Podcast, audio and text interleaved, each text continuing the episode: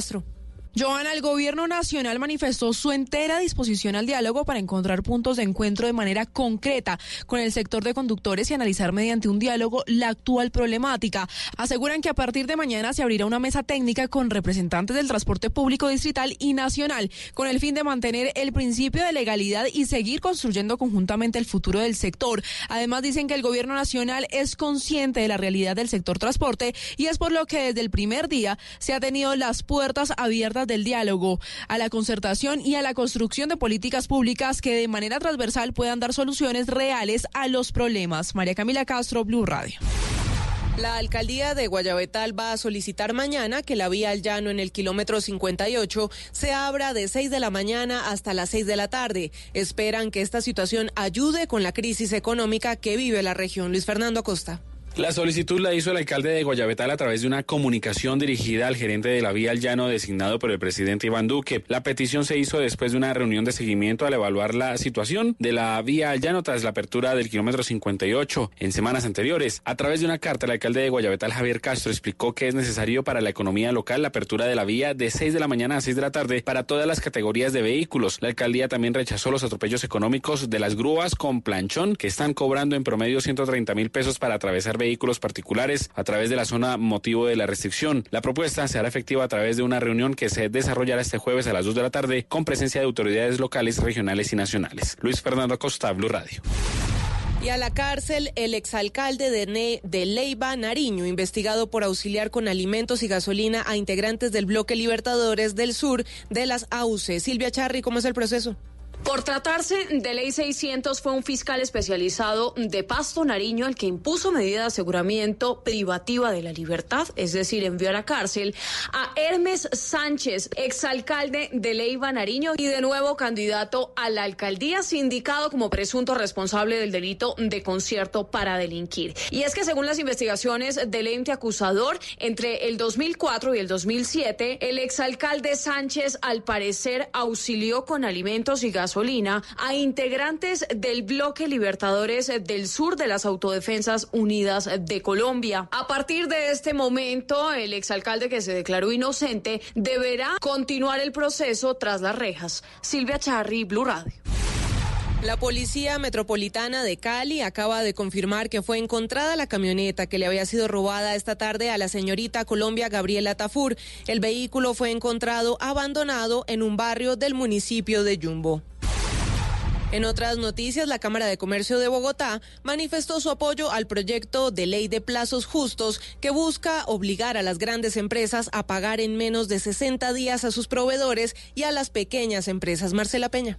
Para la Cámara de Comercio de Bogotá, este proyecto de ley resolvería uno de los principales problemas de la pequeña empresa en Colombia, que es la demora en los pagos. Y es que según un estudio de la entidad, la falta de liquidez es el principal síntoma que presenta una compañía antes de que la cierren. Solo el año pasado en Bogotá se perdieron 23 mil empresas que terminaron liquidadas, lo que implicó el cierre de oportunidades de empleo para los bogotanos. Así la Cámara de Comercio de Bogotá se une a COPI, ANACRE, ECOS, Colfecar y otros gremios que están apoyando este proyecto de ley. Del otro lado de la balanza, la ANDI y FENALCO han hecho llamados al gobierno para que modere la iniciativa porque dicen podría terminar afectando la liquidez de las grandes compañías en Colombia. Marcela Peña, Blue Radio. La Red Universitaria de Patrimonio Cultural Sumergido envió una carta al presidente Iván Duque para que se suspenda definitivamente el proceso de contratación para la venta de bienes del Galeón San José, que permanece en las profundidades del Mar Caribe cerca de Cartagena. Ingel de la Rosa.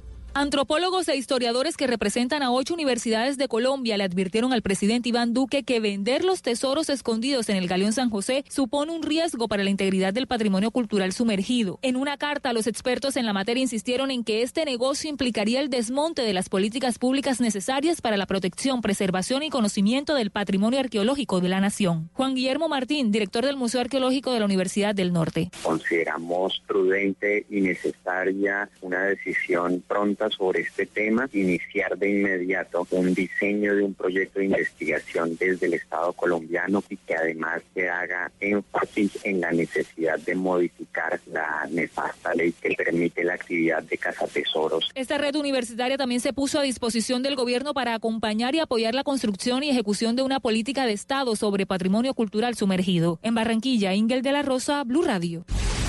En noticias deportivas, Deportivo Cali sacó ventaja sobre el Tolima en la primera semifinal de la Copa Águila. Sebastián Vargas con el informe. Joan Oyentes, hace pocos minutos terminó el partido en el estadio de Palma Seca con victoria dos goles por uno del Deportivo Cali sobre el Deportes Tolima en el juego de ida de la semifinal de la Copa Águila. El juego de vuelta en el estadio Manuel Murillo Toro de Ibagué se disputará en la semana del 16 de octubre. Recordemos que la otra llave se jugó muy temprano y ganó el equipo visitante, el Deportivo Independiente Medellín, que le ganó dos por uno en Ipiales al Deportivo Pasto. También hablamos de la Copa Suramericana porque ya hay primer equipo finalista. Hablamos de Independiente del Valle, equipo ecuatoriano que empató esta noche dos por dos en Quito ante Corinthians de Brasil pero en la ida había ganado el conjunto ecuatoriano 2 por 0. Allí juega el colombiano Cristian Dajome. Su rival en la final saldrá del duelo de mañana entre Atlético Mineiro de Brasil y Colón de Argentina. Sebastián Vargas, Blue Radio. Radio. Noticias contra reloj en Blue Radio. Cuando son las 10 de la noche y 6 minutos, nuestra noticia en desarrollo. El Congreso del Estado de Oaxaca, en el sur de México, aprobó hoy la despenalización del aborto, convirtiéndose en la segunda entidad de esa nación en avalar la interrupción legal del embarazo desde que Ciudad de México lo hiciera en 2007. La cifra, un baterista profesional que sirvió como director musical de la ONU y trabajó con grandes estrellas de la música, se declaró culpable el miércoles de malversar 750 mil millones de dólares de una organización benéfica para niños sin techo. Y quedamos atentos porque la Reserva Federal de Nueva York anunció que aumentará las inyecciones de efectivo en el mercado local, con lo que busca mantener las tasas de interés a corto plazo bajo control. Ampliación de estas y otras noticias en blurradio.com. Continúen con bla bla blue. El mundo está en tu mano. Escúchalo. Noticias de Colombia y el mundo a partir de este momento. Léelo, entiéndelo, pero también opina. Con respecto a la pregunta del día. Comenta. Yo pienso que Critica. Y sí, pienso que. Felicita. Vean que el pueblo lo está respaldando. En el fanpage de Blue Radio en Facebook tienes el mundo y un espacio para que compartas lo que sientes. Búscanos como Blue Radio en Facebook. Tú tienes mucho que decirle al mundo, porque en Blue Radio respetamos las diferencias. Blue Radio, la nueva alternativa.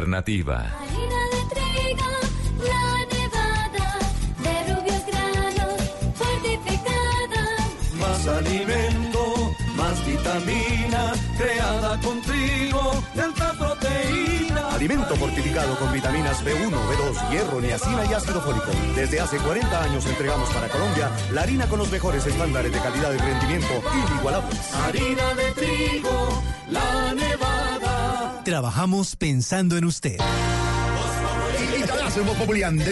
Yo que la, la, gente del reggaetón estaba como molesta porque Están no bravos, suficientes sí. nominaciones. Pero eso es normal, todo el mundo que hace un disco lo hace con todo el amor del mundo. Cuando a veces de pronto no sale nominado, pues bueno. Andrés de Voz Populi, ¿cómo le va? Yo tengo una versión dedicada a esas mujeres que nos aguantan y dice así. ¿Cómo pueden vivir y convivir con un hombre y aguantarlo rugir cuando ronca por las noches?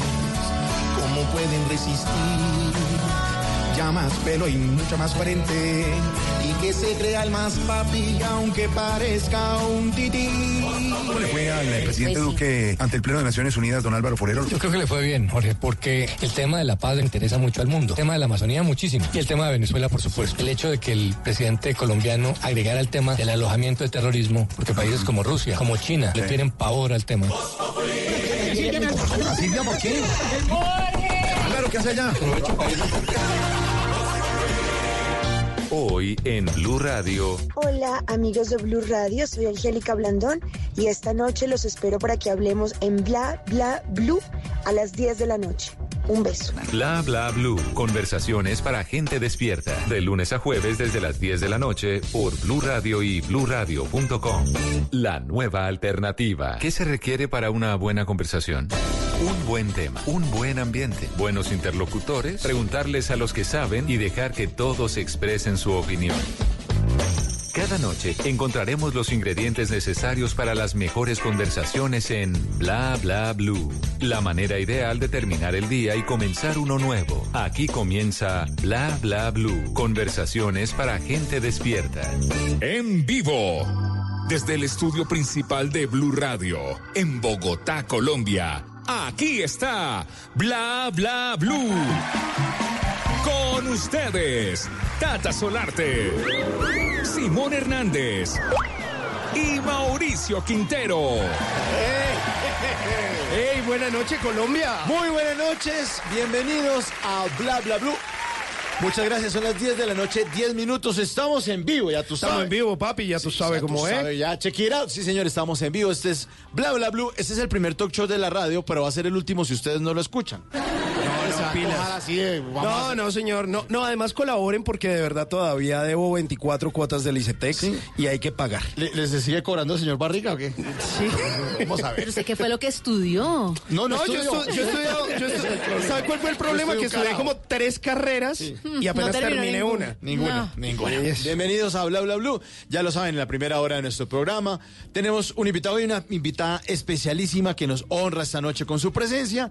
En la segunda hora vamos a hablar en serio, a propósito de la serie Bo- Bolívar del canal Caracol, vamos a hablar del lado humano de Bolívar. Resulta que Bolívar como que era mujeriego y como que cuando perdió una batalla salía corriendo. Ah, tenía ah, sus sí. mañas. Cuidado, cuidado. Entonces, con nuestro historiador Nicolás Pernet estará en la segunda hora contándoles acerca de esa faceta de Bolívar mucho más humana. Y la tercera hora, porque vamos hasta la una de la mañana, la tercera hora de 12 a 1, nuestros oyentes se comunican en el 316-692-5274, la línea de Bla Bla Blue. Pero este programa no se hace solo. El gran Gary Bello está ahí, sí señor. De Italia para el mundo. Italia, para Italia.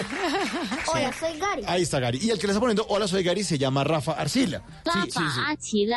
Uy, Uy, no. internacional, ya está todo el equipo completo. están sí, lo están ¿A, saludando. a quién le pago por eso? No tengo ni idea. No ¿Qué es lo que está poniendo? Rafa Achila. Sí, lo están saludando desde Ah, Japón. sí. Bueno, muy Ajá, bonito, muy claro. bonito. Bienvenidos entonces, le damos la bienvenida a Julieta Venegas al lado de la mala Rodríguez.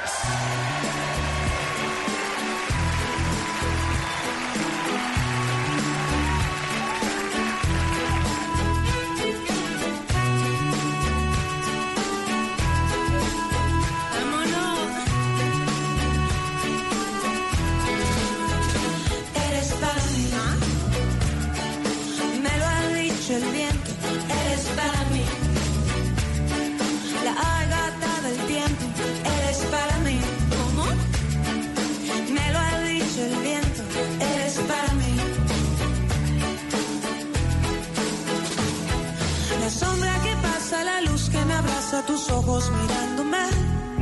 La calle que canta su canto de diario, el mundo moviéndose. Yo sé que tienes miedo y no es un buen momento para ti. Y para esto que nos viene sucediendo. Pero eres para mí. Eres para mí de un álbum maravilloso que tiene Julieta Venegas, que fue de los primeros MTV Unplugged que se grabaron en la Ciudad de México. En esta ocasión, invitando a una gran rapera, quizá para mí, para mí, para Simón Hernández, la mejor rapera en español que hay, que es La Mala Rodríguez. Pero inicialmente, en un álbum que se llamó Limón y Sal, donde estaba esta canción que se llama Eres para mí, había invitado a una chilena que se llama Ana Tijoux, quien también la ha acompañado en varias de sus canciones. Eres para mí y hoy los oyentes son para mí en el 316-692-5274 en Bla Bla Blue. miedo y no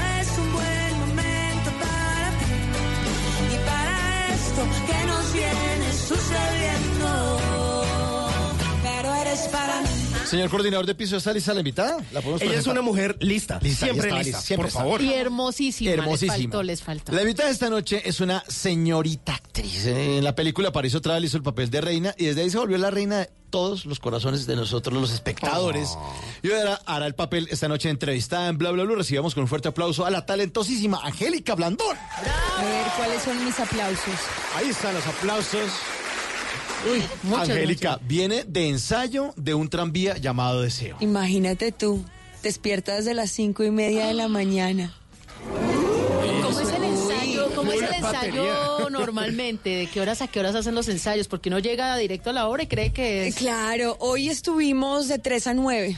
Hoy tuvimos nuestro primer ensayo con vestuario, no saben lo que fue, la locura. Actores esquizofrénicos, histeria colectiva. Señores, la locura. La locura furiosa. Pero porque claro, lo que no se ensaya no, no existe. En- y toca ensayar mucho y, y esta es una obra además hipernaturalista. Eh, llena de objetos, llena de... es un apartamento donde hay comida, donde hay casa, donde hay bebida, donde hay ropa, cambios, se riega el piso, hay que barrer, trapear, como en la vida real y encima de todo decir el texto que es de Tennessee Williams, nada menos ni nada más. Premio Pulitzer por su obra Un tranvía llamado. Hágame el favor. Hágame el bendito O favor. sea, pero es una responsabilidad enorme también. Pues en esas estamos, a ver si me reemplaza. ¿Qué tal? A, Bueno, ver, a ver si me hacen la caridad, por favor. ¿Hace cuánto están con el montaje de Un tranvía llamado Deseo? Eh, hoy estoy cumpliendo mi ensayo número 23.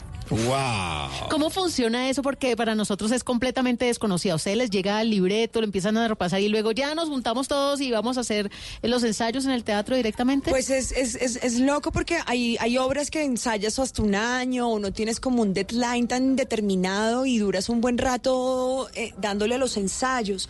Pero esta prácticamente fue una obra para la que nos contrataron, entonces pues a, a ti te llaman y te dicen tienes mes y medio para montar esta obra y es lo que es. Dices Y- que y- sí y pues como James Bond. Ajá. es una misión que decides aceptar y si Sí. no mueres en el intento. Pero Angélica, tengo, tengo una pregunta. Termina Pregunte, siendo- pregunte. Pregunta. Termina siendo mucho más complicado aprenderse un libreto para teatro que un libreto para televisión o para cine. ¿O, o qué diferencias hay ahí? Ay, es que últimamente me pasa con los libretos de televisión, es que ni siquiera hay que aprendérselos, están tan mal escritos. que tocas como Cambiarlos. Interpretar. interpretar, realmente como en serio hacer la tarea de crear un personaje y meterse en la situación. Y no se puede quejar nunca con un libretista. Ay, "Esta yo vaina". me he quejado ¿Sí? 50 mil veces, mi amor, porque cree que yo ya casi ni hago televisión. Básicamente porque yo lo único que hago en mi vida es quejarme. No, mentira, no. No, porque con esto de la nueva hora, ¿no? De la nueva eh, era y Peace and Love, pues uno ya no se queja tanto, ¿no? Uno es. Pues uno positiva. trata. Porque usted aparentemente es muy fresca. es Entonces mente en, su vida, en su vida cotidiana es muy fresca, pero es muy exigente a nivel profesional. No, yo no sé qué soy. El tema es que, pues digo como, últimamente digo como quién escribe eso, quién lo va a hacer, quién lo va a adaptar y pues si no, si uno no ve que como que va a ser un poquito feliz, pues ¿para qué lo hace? ¿Sabes? Porque yo siento que hay gente que, o sea, en un, en un trabajo como el nuestro, hacer lo que hacemos es realmente un privilegio. Y si no te la estás gozando, pues entonces no tiene ningún sentido, me parece a mí. Sí, sí, sí. Claro, es como nosotros con este programa. Pues exacto, ustedes de 10 a 1 y yo Sí. digo, uh, Ni a bala. pues digo, no es que yo soy ¿No? una persona más madrugadora. A mí me gusta levantarme muy temprano, entonces como me levanto temprano, pues me acuesto muy temprano. Es el secreto para madrugar. Bueno, pero un tranvía ya- llamado Deseo entonces estará en el Teatro Colón, sí o sí, con ensayo y apretados el 8 de octubre. Imagínate, sí. Ya. El 8. Ya, esos Ya. son nueve días. Dios.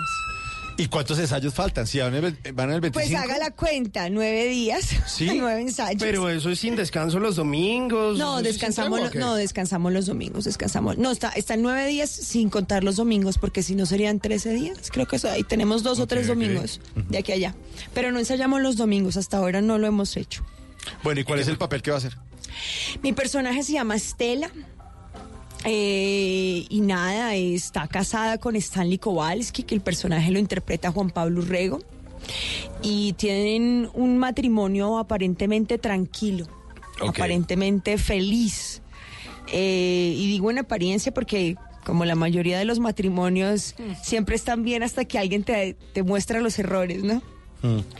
Eh, y están bien hasta que llega su hermana eh, Blanche Dubois, que es la protagonista de esta historia, que es interpretado por Marcela Mar, y llega un poco como a desestabilizar este aparente matrimonio feliz, y ahí, bueno, surgen una cantidad de cosas en evidencia, se empiezan a surgir como no sé, eh, las tristezas de Blanche, su soledad, este matrimonio que es demasiado apasionado y lo que eso implica. No, Estela igual es, es una mujer que ha decidido como viene de una familia venida menos, eh, ha decidido como enfrentar su realidad y, y ser un poco más terrenal que su, que su hermana. Y nada, pues eso, estaré ¿Cómo? enamorada, triste, preñada, de todo. De todo. ¿Cómo hace uno para... Bueno, otra vez, en el manual de instrucciones, ¿cómo hace uno para construir un personaje? ¿Cómo hacen ustedes los actores? Eso es una... eh, Es que se quitan una ropa y se ponen otra. poquito, Es que es increíble eso, o sea, se meten en el papel, se aprende el personaje, lo construyen. Cuando ustedes hablan de construir personaje, ¿de qué están hablando? Pues es que, a ver, hablando de mi, de mi trabajo personal, siento que cada personaje se construye distinto. Eh, lo que pasa con una obra como estas es que realmente tienes que adaptarte al texto y aprender a decir lo que está ahí. ¿Sabes? Esta igual es una adaptación que hace Beatriz Caballero a los textos de...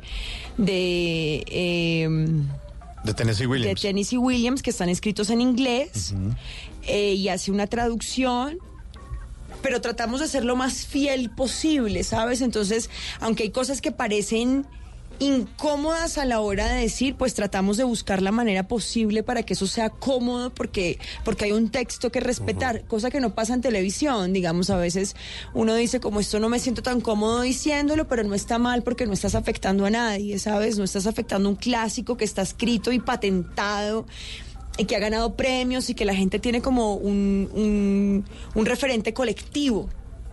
¿No? Entonces, sí toca como hacer un trabajo de me lo creo o me lo creo. ¿No? Oye, ¿se siente como una diferencia o una responsabilidad adicional por el hecho de que la obra se vaya a presentar en el Teatro Colón? ¿Usted ya se había presentado ahí? Jamás, es mi primera vez. Es mi primera vez y siento una... Pararse en ese escenario de ser Es maravilloso ese teatro. Dura, ¿no? Sí, sí, está siendo, está siendo lindo. Hasta la semana pasada empezamos a ensayar allí. Eh, porque hemos estado ensayando como en espacios alternativos, pero hasta la semana pasada arrancamos allí. Y si hay una magia, pues para uno que es actor, yo creo que para cualquier persona, pero para uno que es actor, pararse ahí y, y- y ver como toda esa oscuridad y son muchas sillitas. No, es que ese teatro es imponente. además. Imponente, sí. Bueno, pero mm, Angélica, y, es- y esa parte familiar, porque con esas jornadas tan extensas o ahorita que estrenan, pues también como que se pierde un poquito la familia. ¿Cómo, cómo está en este momento usted con, con su hija? No, bien, mira que uno siempre saca tiempo para todo. Y, No sé, yo la verdad, así como que no le meto tanta tiza a eso, eh, por alguna razón. Estos días ha habido paro, entonces los días de descanso, los días de descanso de mi hija, pues no son descanso porque está en el colegio, pero pues le cancelaron el colegio el lunes, por ejemplo, y yo justo tuve descansito unas horas en la mañana, así que pudimos desayunar juntas. No sé, yo la verdad es que no le pongo misterio a eso. Yo siento, yo siempre he creído que lo importante es como en serio, esta es una frase de cajón, pero lo importante es la calidad. ¿Sabes? Como estar y estar.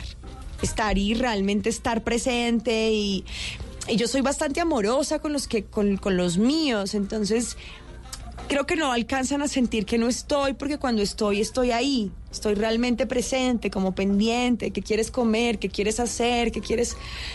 Entonces, y también me gusta que me consientan, entonces creo que no hay espacio para para sentir para sentir que estoy ausente, pero además cuando lo estoy también es lindo, ¿no? Porque también uno incluso tiene que extrañar a la mamá y a los hijos, ¿no? Además tengo una preadolescente. Sí, o sea, ¿cu- ¿cuántos años tiene? 12. Bonita edad. Ah, entonces es bueno extrañarse, es muy bueno, muy Eh, importante. Bueno, son las 10 de la noche, 23 minutos. Estamos esta noche con Angélica Blandón, aquí en Bla Bla Blue.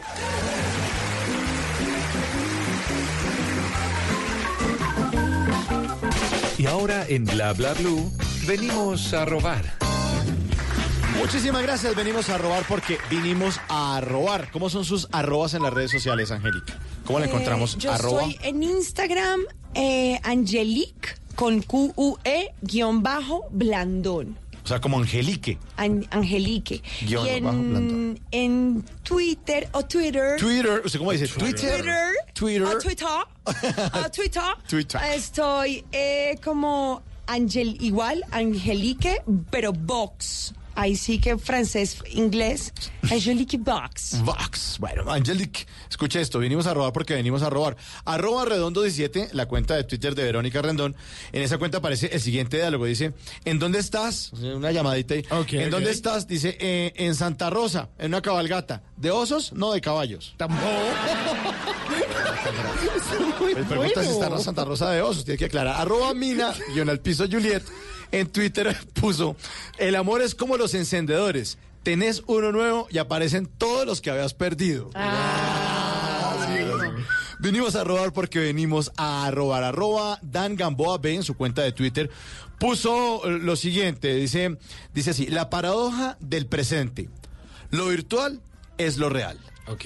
Las naciones son marcas. Las personas son datos. La cultura es capital. El bienestar es política. Y la felicidad es el nuevo Producto Interno Bruto. Wow. Arro- Analizar, yo me perdí.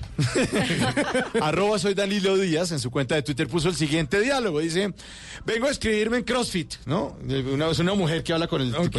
Vengo a escribirme en CrossFit. ¿Hace cuánto le terminaron? ¿Qué? Ay, no se haga la boba, el novio ¿hace cuánto la dejó? Una semana. Ah, pone una lagrimita con el emoji ahí, sí. Venimos a robar porque venimos a robar.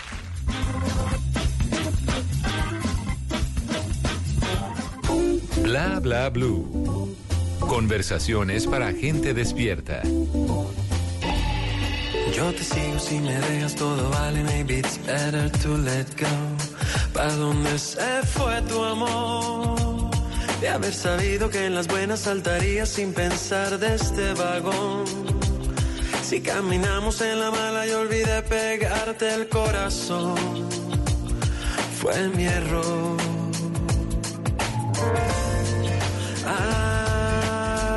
Acuérdate, acuérdate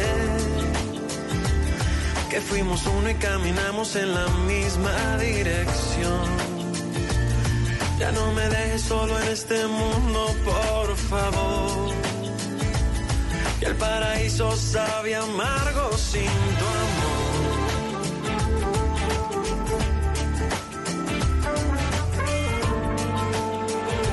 1026, Paraíso de Fonseca, banda sonora de la película Paraíso Travel, donde Angélica Blandón hizo el papel de reina. Qué buena película. 2008 recuerdos. y todavía me acuerdo. Perfecto, perfecta la historia del personaje que usted hizo. Fue increíble. Increíble. Quisiera contarles algo, pero... Ay, ay, cuente, cuente, No, cuente. no, no, pero lindo, lindo la gente que tiene recuerdos con esa película porque, porque lo que tiene que estar vivo permanece vivo.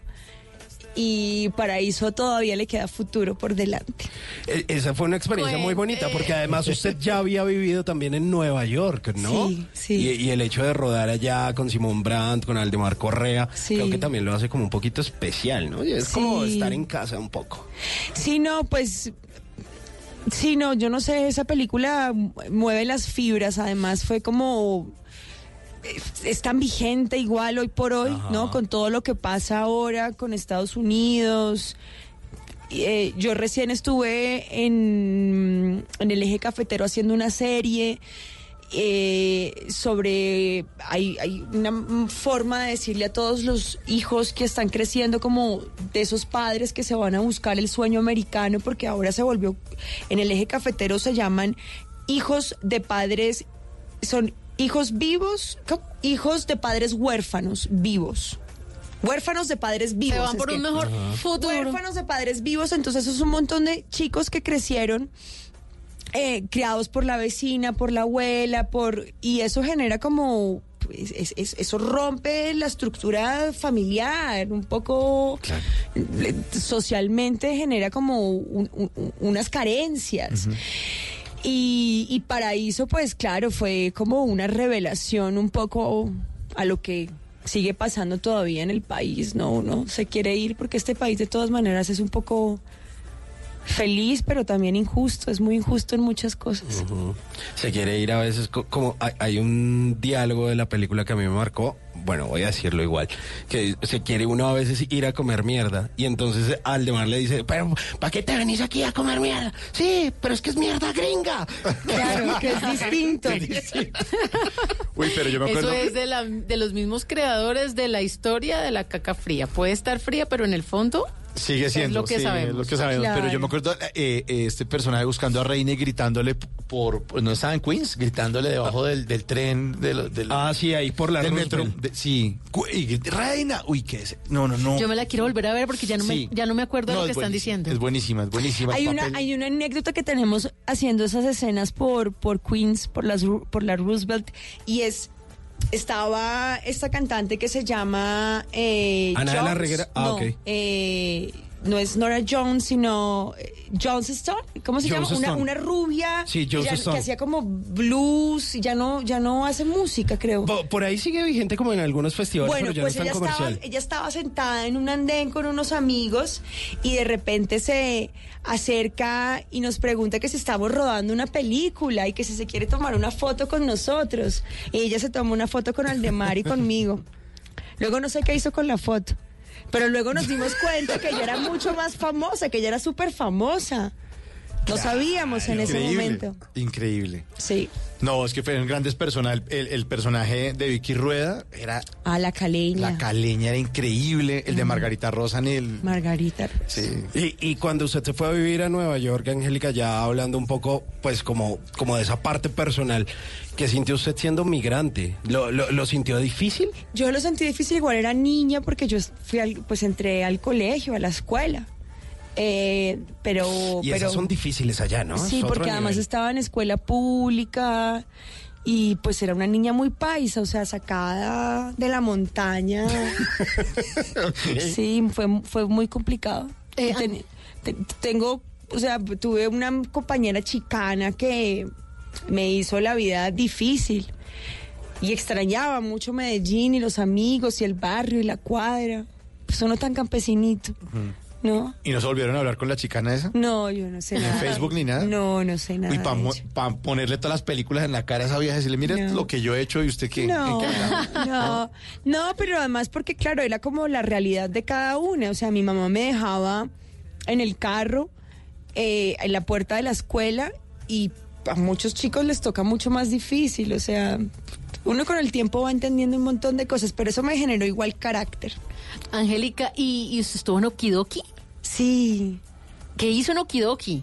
Eh, tuve un personaje que se llamaba Patico y fue como el último año antes de que se terminara el programa, antes de que saliera del aire. eh, tenían pensado eh, hacer como una nueva versión de integrantes de Okidoki y empezaron a agarrar como varios chicos, pero finalmente no decidieron después en el canal terminar el programa. No era ningún condimento ni nada. No, yo era patico, pues casi que el plato principal. Sí, porque todos eran que tomillo. Tomillo con el. coco, no, mi personaje era patico y yo era prima de cominito. Ay, qué Imagínese. ternura. Hmm. 10.32, estamos esta noche con Angélica Blandón. De los colores son tus ojos, nena. Yo llevo el miedo a que alguien adentro, aunque tú me entiendas de eso. Que te adueñaste de mi vida. De los colores son tus ojos, nena. Yo llevo el miedo a que alguien adentro, aunque tú no entiendas de eso, candela. Hay cajas de dientes, cajas fuertes y hasta cajas de música. Pero ninguna como la cajita de Tata Solarte. En Bla Bla Blue, vamos a tirar caja. Hora perfecta, 10.33 para tirar caja. ¿Le gusta tirar? ¿Usted como buena paisa? Claro, me gusta tirar muchas cosas. Tirar baldosa. Tirar baldosa es En bueno. Cali le decimos azotar baldosa. Ah, bueno, pero aquí está la cajita de Bla Bla Blue, se la vamos a pasar. Es una cajita que contiene unos papelitos, Angélica, No y la me va a idea- salir un muñeco así. No, no, no. Y apenas a la- las diez y media de la No noche. la vamos a asustar, tampoco Tranquilo. va a salir el gusanito. No, no meta la, abre- mano así con esa para precaución. otro lado. La Sí, obvio sí. para allá. Por si le sale a culebra de esos de. Mascota Raquel. Ah, sí. Ay, Angélica, cuéntenos sobre sus mascotas y sobre Raquel especialmente. Bueno, no, Raquel, la verdad es que mi hija la se enamoró como en una de esas ferias de, de mascotas y, y se enamoró de Raquel, era chiquita. Y Raquel creció al cabo de dos años, se volvió una rata gigante, blanca. ¿Pero era un? No, era una rata, rata, rata, rata. Rata de cola larga, ¿Sí? rata, De rata las de que la las verdad. ratas tienen la cola casi que del mismo diámetro de su cuerpo, o sea, es- es- son largas. Y Raquel vivió dos años porque además los roedores pues están acostumbrados a vivir en manada y Raquel pues logró vivir sin su especie dos años de su vida. Pero Pobrecita. una niña normalmente se antoja de un hámster. No, Porque casa- es chiquitico, juguetoncito. Pero una rata da miedo. No, no dan miedo. La bañada Uy, todos los días.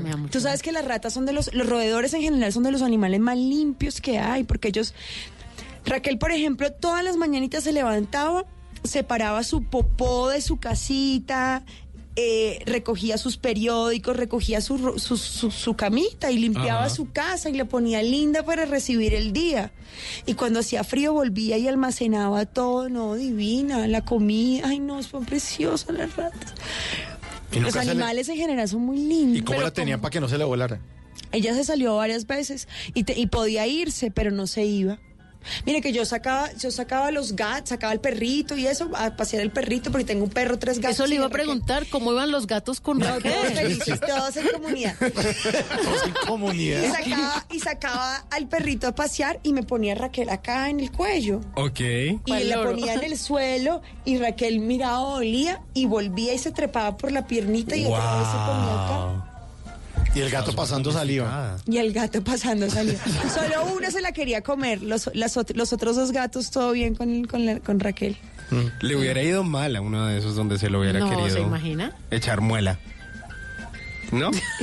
Se queda pensando. Se queda pensando. Quién hubiera, hubiera ganado hecho? esa batalla. Es loco porque yo vivo en un apartamento alto, pero yo tengo como matitas porque a mí me gusta la naturaleza un montón.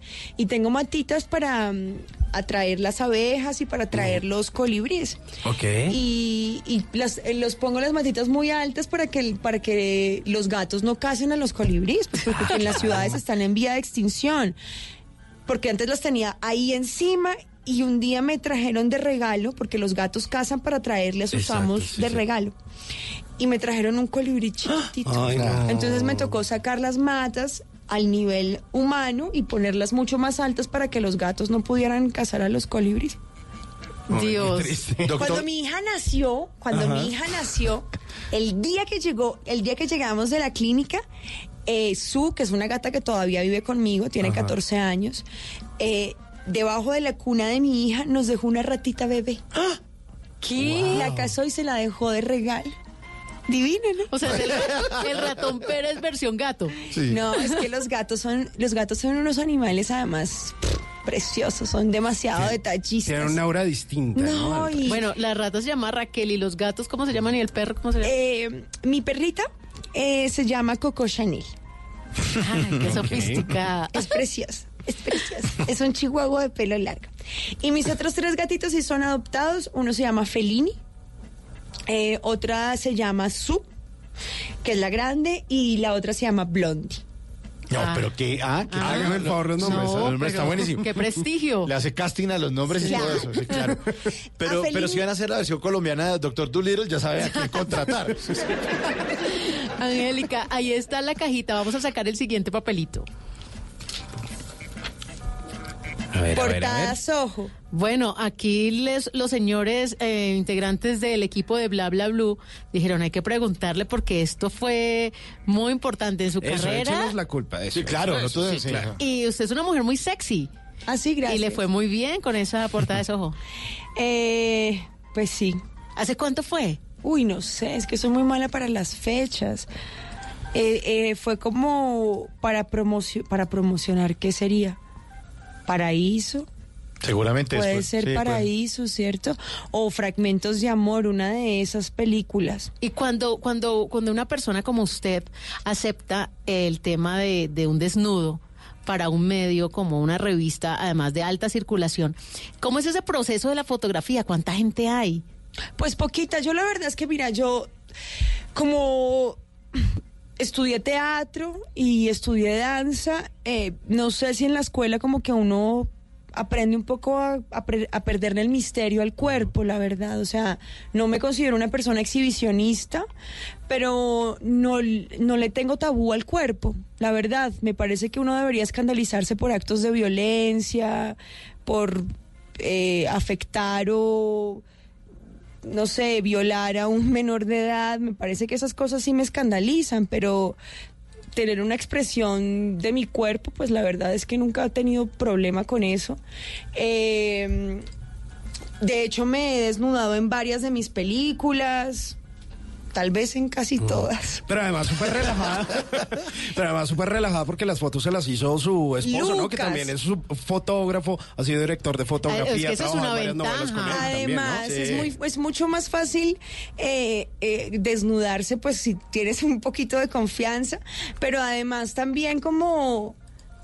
También sabe uno cómo se siente mejor, ¿no? Porque yo tampoco es que sea como, no soy modelo, no sé posar. Eh, para hacer ese tipo de fotos necesito como meterme en un mood, ¿sabes? Como inventarme un personaje. Y por ahí me voy. Y, y él lo entiende perfecto porque cuando me pongo frente a un lente de un fotógrafo que lo que quiere es como disparar y disparar, pues ahí yo me bloqueo totalmente porque no sé qué hacer. O sea, si existe esa química y más con su esposo, imagínese. Bueno, Angélica, y el último papelito. A ver. Eh, desafío, Instagram. Bueno, también fue noticia por esa fotografía justamente mostrando un poquito más, pero usted, mejor dicho, se anticipó a la censura porque le puso como una hojita verde donde decía verde te quiero verde tapando un pezón. El otro, el otro más oscuro. Exacto. A ver qué pasa. Y no pasó nada, o sí pasó. ¿Le dijeron algo en Instagram? Eh, no, pues mira, eh, lo que pasa es que yo ahorita, ahorita en este momento estoy en temporada de una obra de teatro que se llama eh, Bernarda Alba en blanco y negro y son, está pues, ahí están los textos, es una obra que está inspirada pues en los textos de Federico García Lorca y hay un poema muy famoso que se llama Verde que te quiero verde. Eh, fue como ahí como que estaba en la noche como ve como qué hacemos para que la gente vaya a las salas de, de teatro por favor A ver, inventémonos algo. Inventémonos algo loco. y encontré esa foto que también me la hizo Lucas, pero esa fue para la revista Don Juan. Eh, que además era para sacar como unas estadísticas eh, sobre los conductores borrachos. Y encontré esa foto que esa no la, no la alcanzamos a publicar en la revista, pero pues ahí la, ahí la tuve yo. Y, y la puse con eh, rayadito, pues un pezón a ver, verde que te quiero verde eh, un poco para empezar como a poner durante la semana pues los posts de la obra. Y en la noche pues duró un día entero, 24 horas y no la quitaban. Pero me desperté esta mañana y oh, me habían censurado la foto. Entonces la volví a poner, pero ya con las dos rayitas verdes. Pero funcionó la estrategia. Porque triste. todo el mundo habló del tema. Sí, pues sí, a ver si van al teatro, por favor. 10.42 esta noche con Angélica Blandón. Verde, que es que te quiero verde. Verde, verde.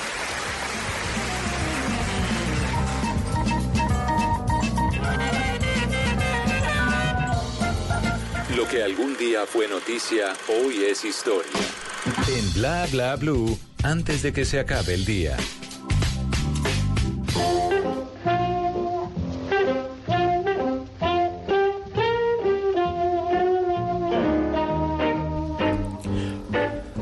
Antes de que se acabe el día, vale la pena recordar que un día como hoy, pero del año 1968, nació Will Smith. William Carroll Smith, mejor conocido como Will Smith. Nació y creció en Filadelfia, Estados Unidos, una ciudad en la que empezó a mostrar sus habilidades para el canto, la comedia y la actuación. A finales de la década de los 80, Will se unió a su gran amigo Jay-Z para formar el grupo musical DJ Jay-Z Jeff y Fresh Prince. Tiempo después, eh, ambos reclutaron a Reddy Roxy, quien se convertiría en el beatboxer del grupo. En el año de 1990, Will Smith recibió una llamada para ser el personaje principal del Príncipe de Bel Air, o bueno, el Príncipe del Rap, una serie que tuvo gran éxito a nivel internacional. La trama de la serie estaba centrada en la vida de Will Smith, un chico pobre de Filadelfia que es enviado con sus tíos luego de tener un altercado con una pandilla del barrio en el que creció. Luego de su rotundo éxito con esta serie, Will Smith hizo su incursión en el cine con El Día de la Independencia, por allá en el año de 1996. Todo un éxito de taquilla en aquel entonces. Al año siguiente tuvo otro gran éxito de taquilla que fue Hombres de Negro, un largometraje de ciencia ficción en el que hace el papel de James Edwards, quien tiene como misión detener la destrucción del planeta. Y bueno, luego muchas más canciones, películas y éxitos y hasta canciones con bomba estéreo. Antes de que se acabe el día, recuerde esta frase de Will Smith, sonreír es la mejor manera que usted tiene para enfrentar sus problemas, para aplastar sus temores y esconder el dolor. Así que sonría.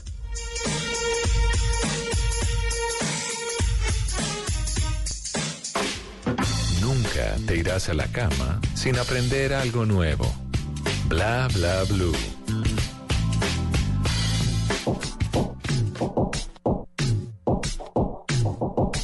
Es verdad, me vas a dar lo que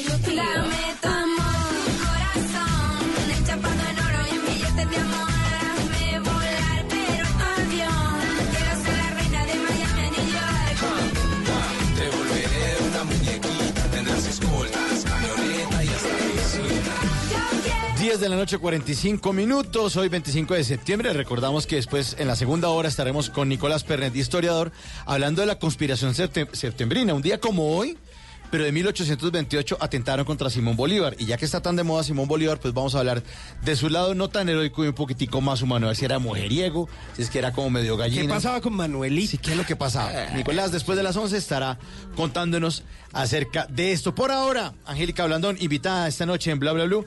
Y esta canción, Dame tu amor de Alexa, tema musical de la serie Las Muñecas de la Mafia de 2009, en la que Angélica hizo el papel de. ¿Cómo era? Niña, Niña Brenda, era que le decían? Mañiña le Ma- decían. Mañiña. Mañiña.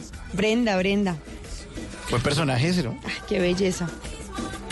Y que, pero bueno, segunda temporada y ahí ya no estuvo. Pues que esa, esa primera temporada se hizo hace, imagínense, 10 10 años. años. Imagínate. Y todavía lo recordamos. Imagínate, si a mí todavía me escribe la gente.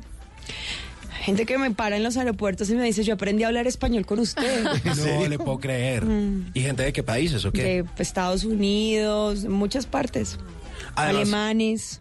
Además que es interesantísimo porque esa serie ha tenido muchísima repercusión gracias, bueno, no solo a lo que pasó con eh, Caracol, que también vende sus productos a nivel internacional, sino que mucha gente que la ve también a través de Netflix, ¿no? Todavía.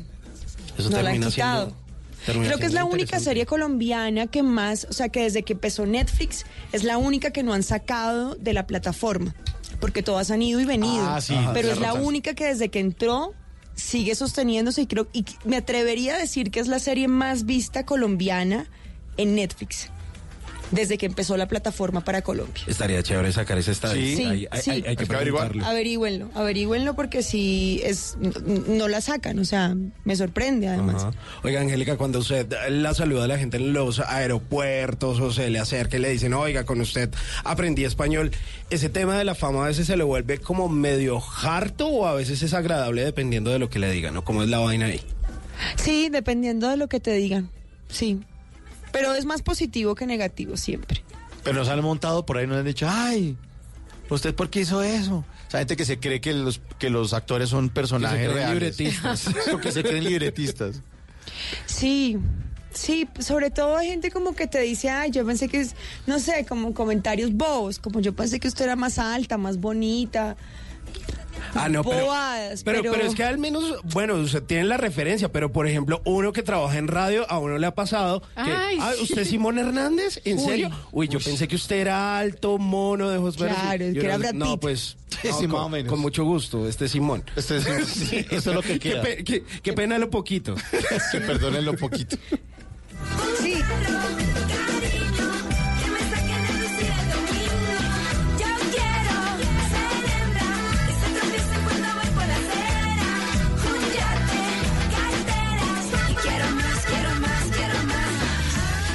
Porque cada milla es un mordisco nuevo. En Bla Bla Blue, el Tripa Advisor. Bueno, 10.48 minutos, Angélica, y le voy a presentar una aplicación que nosotros tenemos aquí. ¿Usted qué tal es para las aplicaciones en el celular? Eh, ¿Una que otra o qué? Sí, uso las que son útiles para mí. ¿De pronto ha usado una que se llama Trip Advisor? Sí, claro. Recomendaciones para Sí. a comer, ir a visitar lugares. Pues resulta que nosotros aquí en Bla Bla Blue tenemos una aplicación que se llama Tripa Advisor. ¿Y de qué se trata este TripAdvisor? Resulta que a cada nuevo lugar al que uno va, al que uno viaja, pues uno le echa algo a la tripa. Entonces usted ha viajado a una que otra ciudad y resulta que nos vamos a ir de viaje a tres lugares distintos. Y en cada uno de esos lugares vamos a coger un avión y usted me tiene que decir, vea Simón, usted no se puede ir de ese lugar sin haberle echado esto a la tripa. O haber visitado este lugar que a usted le haya gustado de ese país o de esa ciudad. Cogemos el primer avión a ver dónde aterrizamos.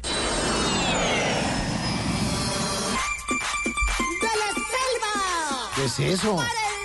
Es Wendy Zulka para el mundo. Ah, Wendy Zulka. Perú. Claro. Llegamos a Perú. Y en Perú, ¿qué hay que echarle a la tripa o qué hay que visitar? Uy, por favor, no se coman ese cuy, ese cuy parecido a un cuy, que es como, ese sí es comerse a Raquel ahí en el plato. y lo sirven así, como paralizado, pobrecitos. Eso no se lo metan a la tripa. Yo ¿En más bien les voy a decir todo lo que no se deben meter a la tripa. Bueno. Claro, en Cusco la comida típica es un poco...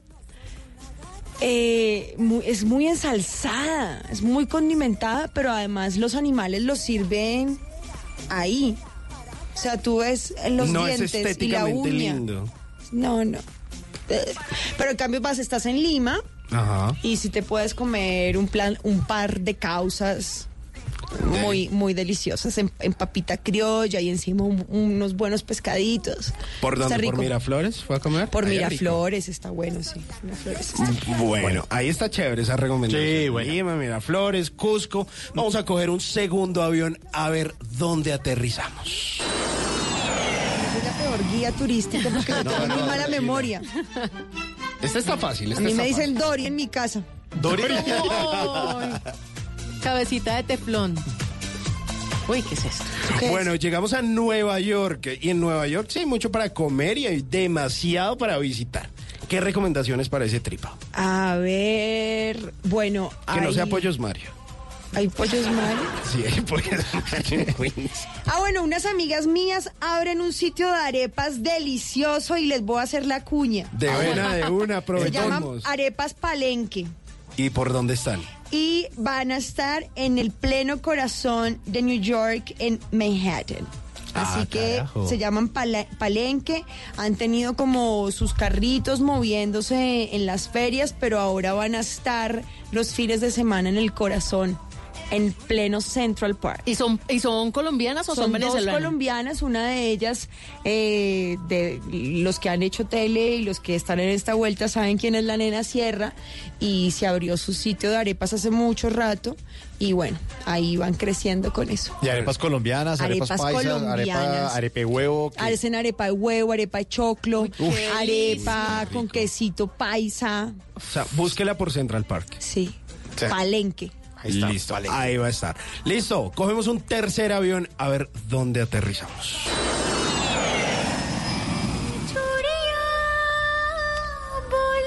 Y eso es India. Eso es ¿Sí? India. Sí, sí, sí. Uy, en India sí se come lo más rico del mundo.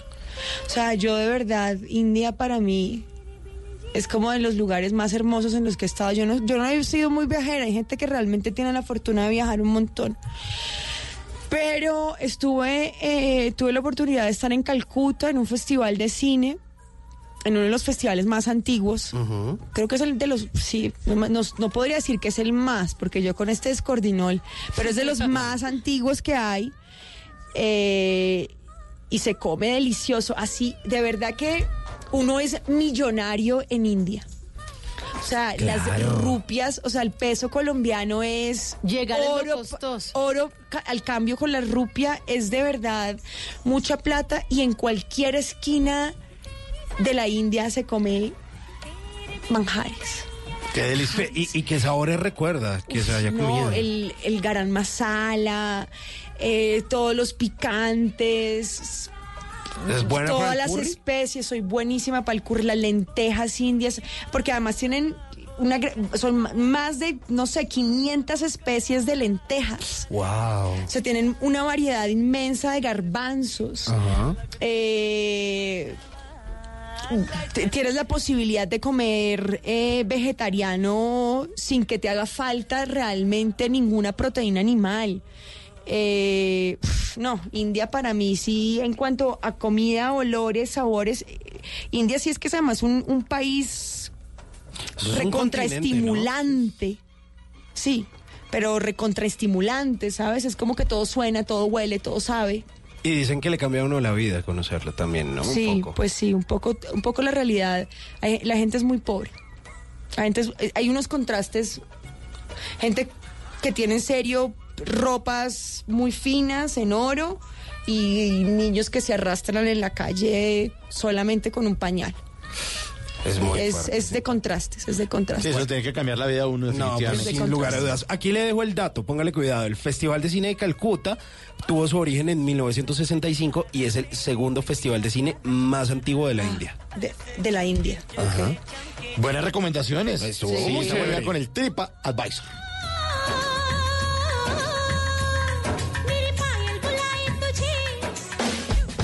Bla bla blue. Porque en la noche la única que no se cansa es la lengua.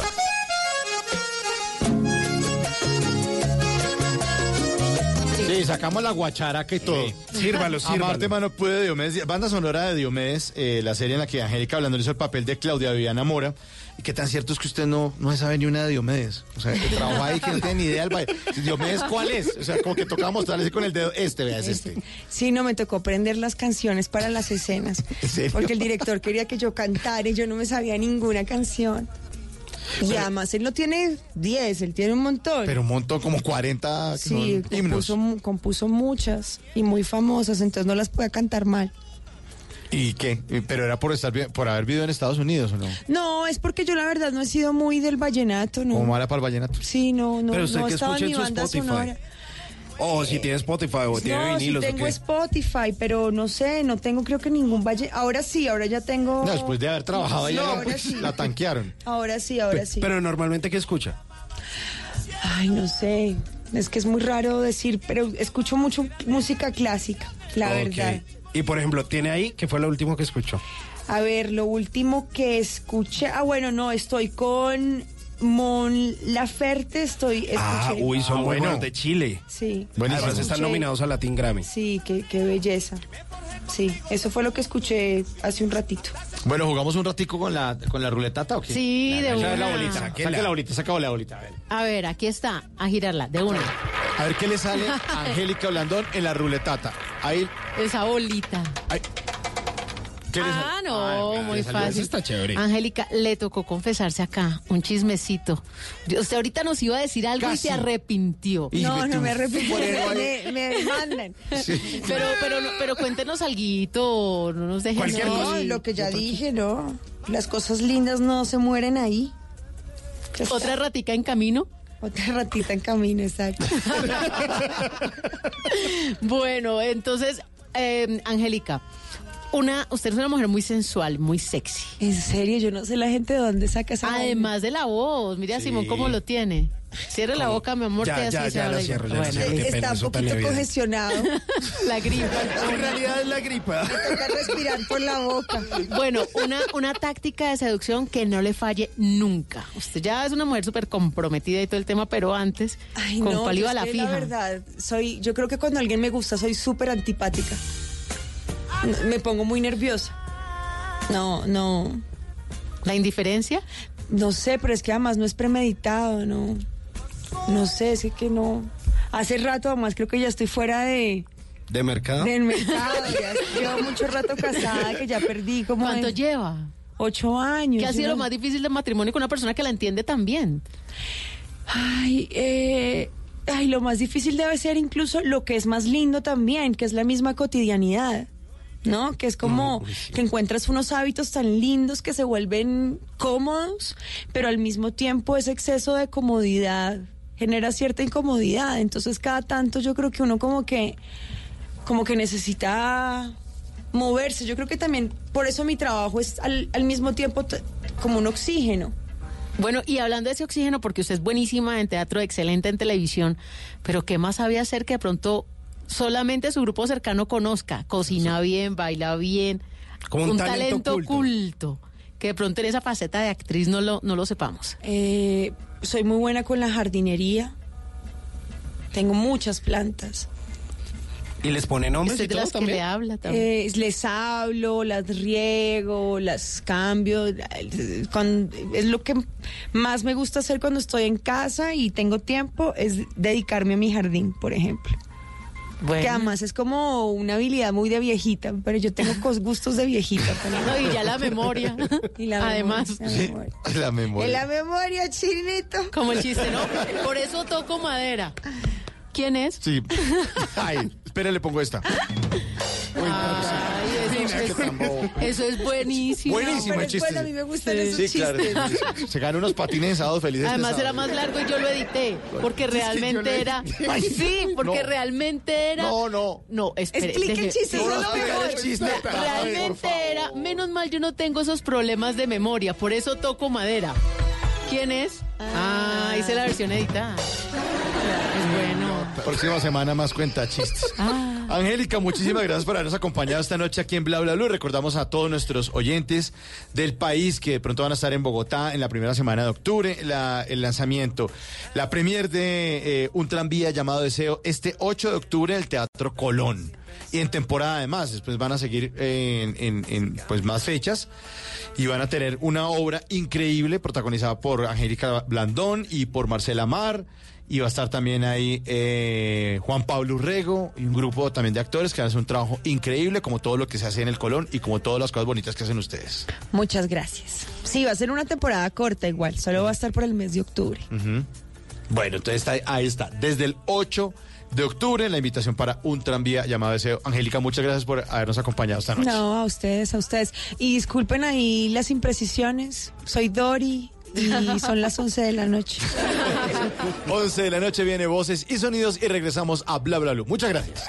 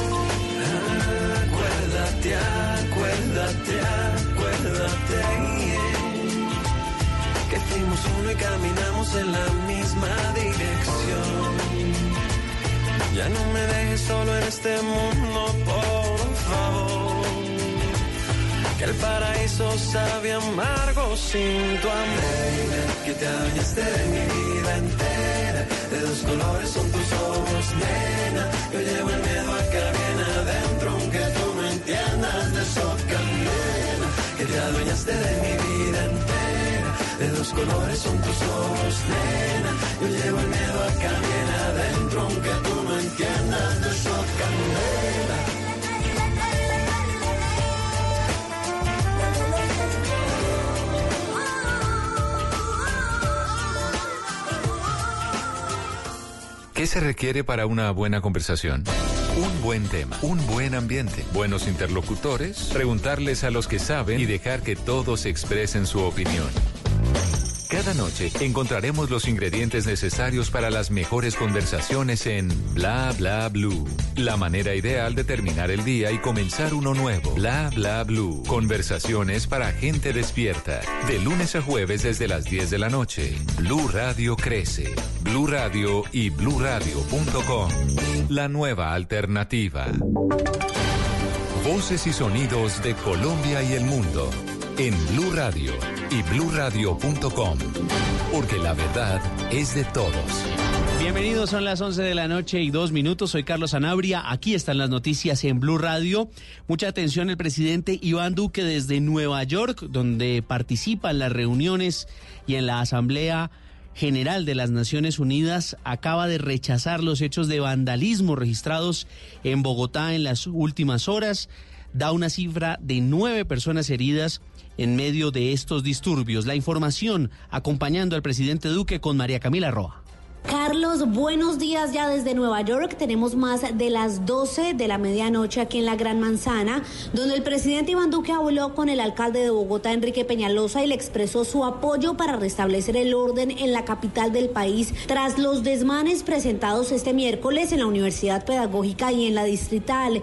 Indicó que la cifra de heridos aumentó a nueve y que dio instrucciones claras al ministro de Defensa Guillermo Botero y a la ministra de Interior Nancy Patricia Gutiérrez encargada de Asuntos de Gobierno para que den con los responsables y los lleven a responder ante la justicia, dijo el mandatario a través de su cuenta de Twitter. He mantenido contacto con el alcalde de Bogotá, Enrique Peñalosa, quien le exprese nuestro apoyo para preservar el orden. También de instrucción a Interior y Defensa para avanzar en investigaciones y llevar a la justicia a los responsables. Es la información desde Nueva York, María Camila Roa, Blue Radio. Y un juez en la ciudad de Cali le negó la solicitud de casa por cárcel a alias Martín Bala, quien pese a estar procesado por homicidio pretendía consolidarse como el capo más importante en el suroccidente del país. Silvia Charri. Un juez de control de garantías de Valledupar, eh, César, avaló la posición que tomó la fiscalía de no darle casa por cárcel a Greylin Fernando Barón alias Martín Bala, investigado por los delitos de concierto para delinquir con fines de homicidio y homicidio agravado. Según los argumentos de la fiscalía durante la audiencia, la valoración médica de alias Martín Bala no demostraba que padecía una enfermedad grave por lo que podía ser tratado por el IMPEC dentro del centro penitenciario. Recordemos que Martín Bala fue capturado en mayo de este año durante una persecución cuando salía de un centro comercial de Cali. Incluso aseguran que antes de su captura pretendía reconstruir la hegemonía criminal del narcotráfico en el departamento del Valle del Cauca. Silvia Charri, Blue Radio. Y en Barranquilla están denunciando la presunta compra de votos a cambio de parcelas que corresponderían a un terreno de la Gran Central de Abastos del Caribe. Ingel de la Rosa. A escondidas en plena madrugada con bloques de cemento fue construida una habitación de escasos dos metros cuadrados en un lote que pertenece a Gran Abastos y que está en jurisdicción del municipio de Malambo. Esta improvisada obra se habría dado tras una parcelación ilegal que estaría realizando un grupo de invasores que pretende apoderarse del terreno de 32 mil metros cuadrados y venderlos por 500 mil, un millón de pesos o incluso a cambio de votos para las próximas elecciones. Así lo denunció el gerente de la central de Abastos, Alex Ribeira. Eh, hemos tenido diferentes versiones en eso, que piden plata o que piden plata y, también, digamos, están avanzando a la, parte de, la votación, pero realmente ese lote no es de ellos. Tenemos todas las pruebas para demostrar que es, propiedad de Abastos hace 27, 28 años. El gerente de la central de Abastos afirmó que la situación fue puesta en manos de la alcaldía de Malambo y esperan que esa administración les otorgue el poder para recuperar el control legal sobre este terreno. En la capital del Atlántico, Ingel de la Rosa, Blue Radio. Y quedó aplazado el juicio que le siguen al alcalde de Santa Marta por este pequeño detalle. La fiscalía habría presentado documentos ilegibles, lo que obligó a la Procuraduría a que se tomara esa decisión. Luis Oñate. Luis Carlos Torregrosa, abogado defensor del alcalde de Santa Marta, Rafael Martínez, señaló que durante el inicio de la audiencia preparatoria contra el mandatario de la capital del Magdalena, la fiscalía develó las pruebas de su acusación, pero según el jurista, por lo menos 150 documentos de los más de 200 que presentó no tenían capacidad de lectura, lo que obligó al delegado del Ministerio Público a solicitar el aplazamiento del proceso judicial para que la fiscalía tratara de subsanar la situación. Que realmente llama la atención y es un poco eh, sorprendente es que la fiscalía admitiera es que eh, realmente muchas de las pruebas que eh, introdujo y que pretende hacer valer en el marco del juicio son ilegibles. En este proceso también se juzga al exalcalde de Santa Marta y candidato a la gobernación del Magdalena, Carlos Caicedo, por posibles hechos de corrupción en la construcción y reparación de varios puestos de salud. En Santa Marta, Luis Oñate Gámez, Blue Radio. Noticias contra reloj en Blue Radio. A las 11 de la noche y 7 minutos, noticia en desarrollo en Cali, donde un juez negó en primera instancia las pretensiones invocadas mediante una acción de grupo de 205 trabajadores y extrabajadores de la ciudad por los supuestos perjuicios que les ocasionó el cobro excesivo de comisiones de administración por parte de Colpensiones sobre los aportes de ley que le fueron descontados. La Procuraduría General de la Nación indicó que no existe el daño o perjuicio alegado que permita el pago o desembolso por parte de Colpensiones. La cifra, Colombia prepagó al menos 4 billones de deuda pública aprovechando la sólida posición de liquidez, según el ministro de Hacienda, Alberto Carrasquilla. Y estamos atentos al gobierno de Ecuador, que desde mañana iniciará un censo de venezolanos dentro del país como requisito para acceder a la visa humanitaria que se exige para quienes quieran permanecer en el territorio del vecino país. Todas estas noticias y mucho más en blurradio.com. Siga con nosotros en Bla Bla Blue. El mundo está en tu mano.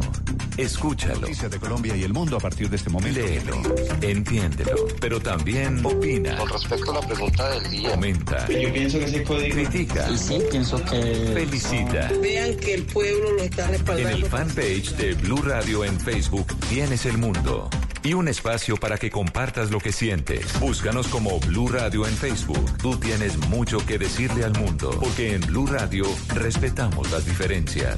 Blue Radio, la nueva alternativa. Estás escuchando Blue Radio, un país lleno de positivismo, un país que dice siempre se puede. Banco Popular. Para ti, que siempre has compartido tus mejores recetas en familia, horneando y sazonando con amor incondicional cada momento, tenemos una tarjeta de crédito con asistencia de chef para tus eventos. Solicita tu tarjeta de crédito Diamante Banco Popular para pensionados en nuestras oficinas y disfruta beneficios exclusivos diseñados para una generación que lo merece todo. Banco Popular. Somos Grupo Aval. Vigilado Superintendencia Financiera de Colombia. Voz Populi, Andrés Cepeda. Vio que la, la gente del reggaetón estaba como molesta porque Están no bravos. recibieron suficientes Sí. nominaciones. Pero eso es normal, todo el mundo que hace un disco lo hace con todo el amor del mundo. Cuando a veces de pronto no sale nominado, pues bueno. Andrés de Voz Populi, ¿cómo le va? Yo tengo una versión dedicada a esas mujeres que nos aguantan y dice así. ¿Cómo pueden vivir y convivir con un hombre y aguantarlo rugir cuando ronca por las noches? ¿Cómo pueden resistir? Ya más pelo y mucha más frente. Y que se crea el más papi aunque parezca un tití. ¿Cómo le fue al presidente Duque ante el Pleno de Naciones Unidas, don Álvaro Forero? Yo creo que le fue bien, Jorge, porque el tema de la paz le interesa mucho al mundo. El tema de la Amazonía muchísimo. Y el tema de Venezuela, por supuesto. El hecho de que el presidente colombiano agregara el tema del alojamiento del terrorismo, porque países como Rusia, como China, le tienen pavor al tema. Silvia, ¿por qué? Claro, ¿qué hace allá? Estás escuchando Blue Radio, un país lleno de positivismo, un país que dice siempre se puede. Banco Popular. Soy Marta Vélez y cuando dicen que el palo no está para cucharas, yo veo que con él puedo hacer un juguete, una mesa y hasta una bicicleta. Siempre se puede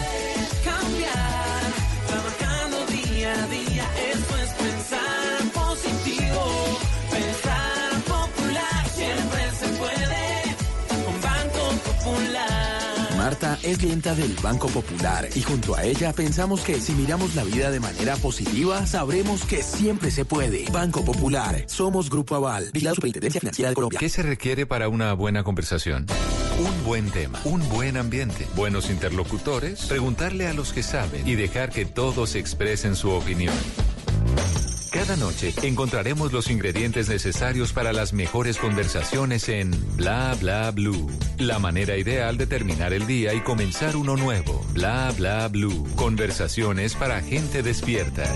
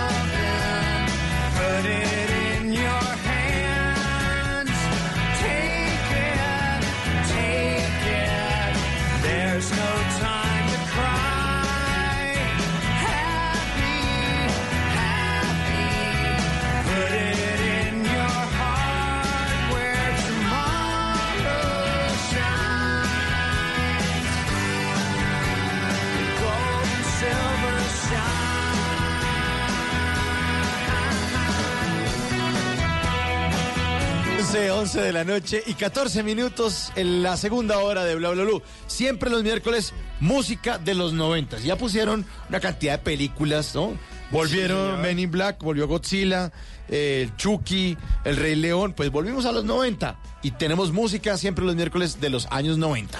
Una canción maravillosa que nos regresa al año de 1991 cuando REM lanzaba un álbum que se llama Out of Time y esta canción que se llama Shiny Happy People que quizá es uno de los grandes clásicos de esta banda que fue yo creo que una de las más importantes eh, en esa época del post-punk y por allá se formaron en el año de 1980, se consolidaron en esa década, pero quizá fue en los 90 donde más duro sonaron. Pues aquí los estamos recordando en estos miércoles porque los 90 están de moda en Bla Bla Blue.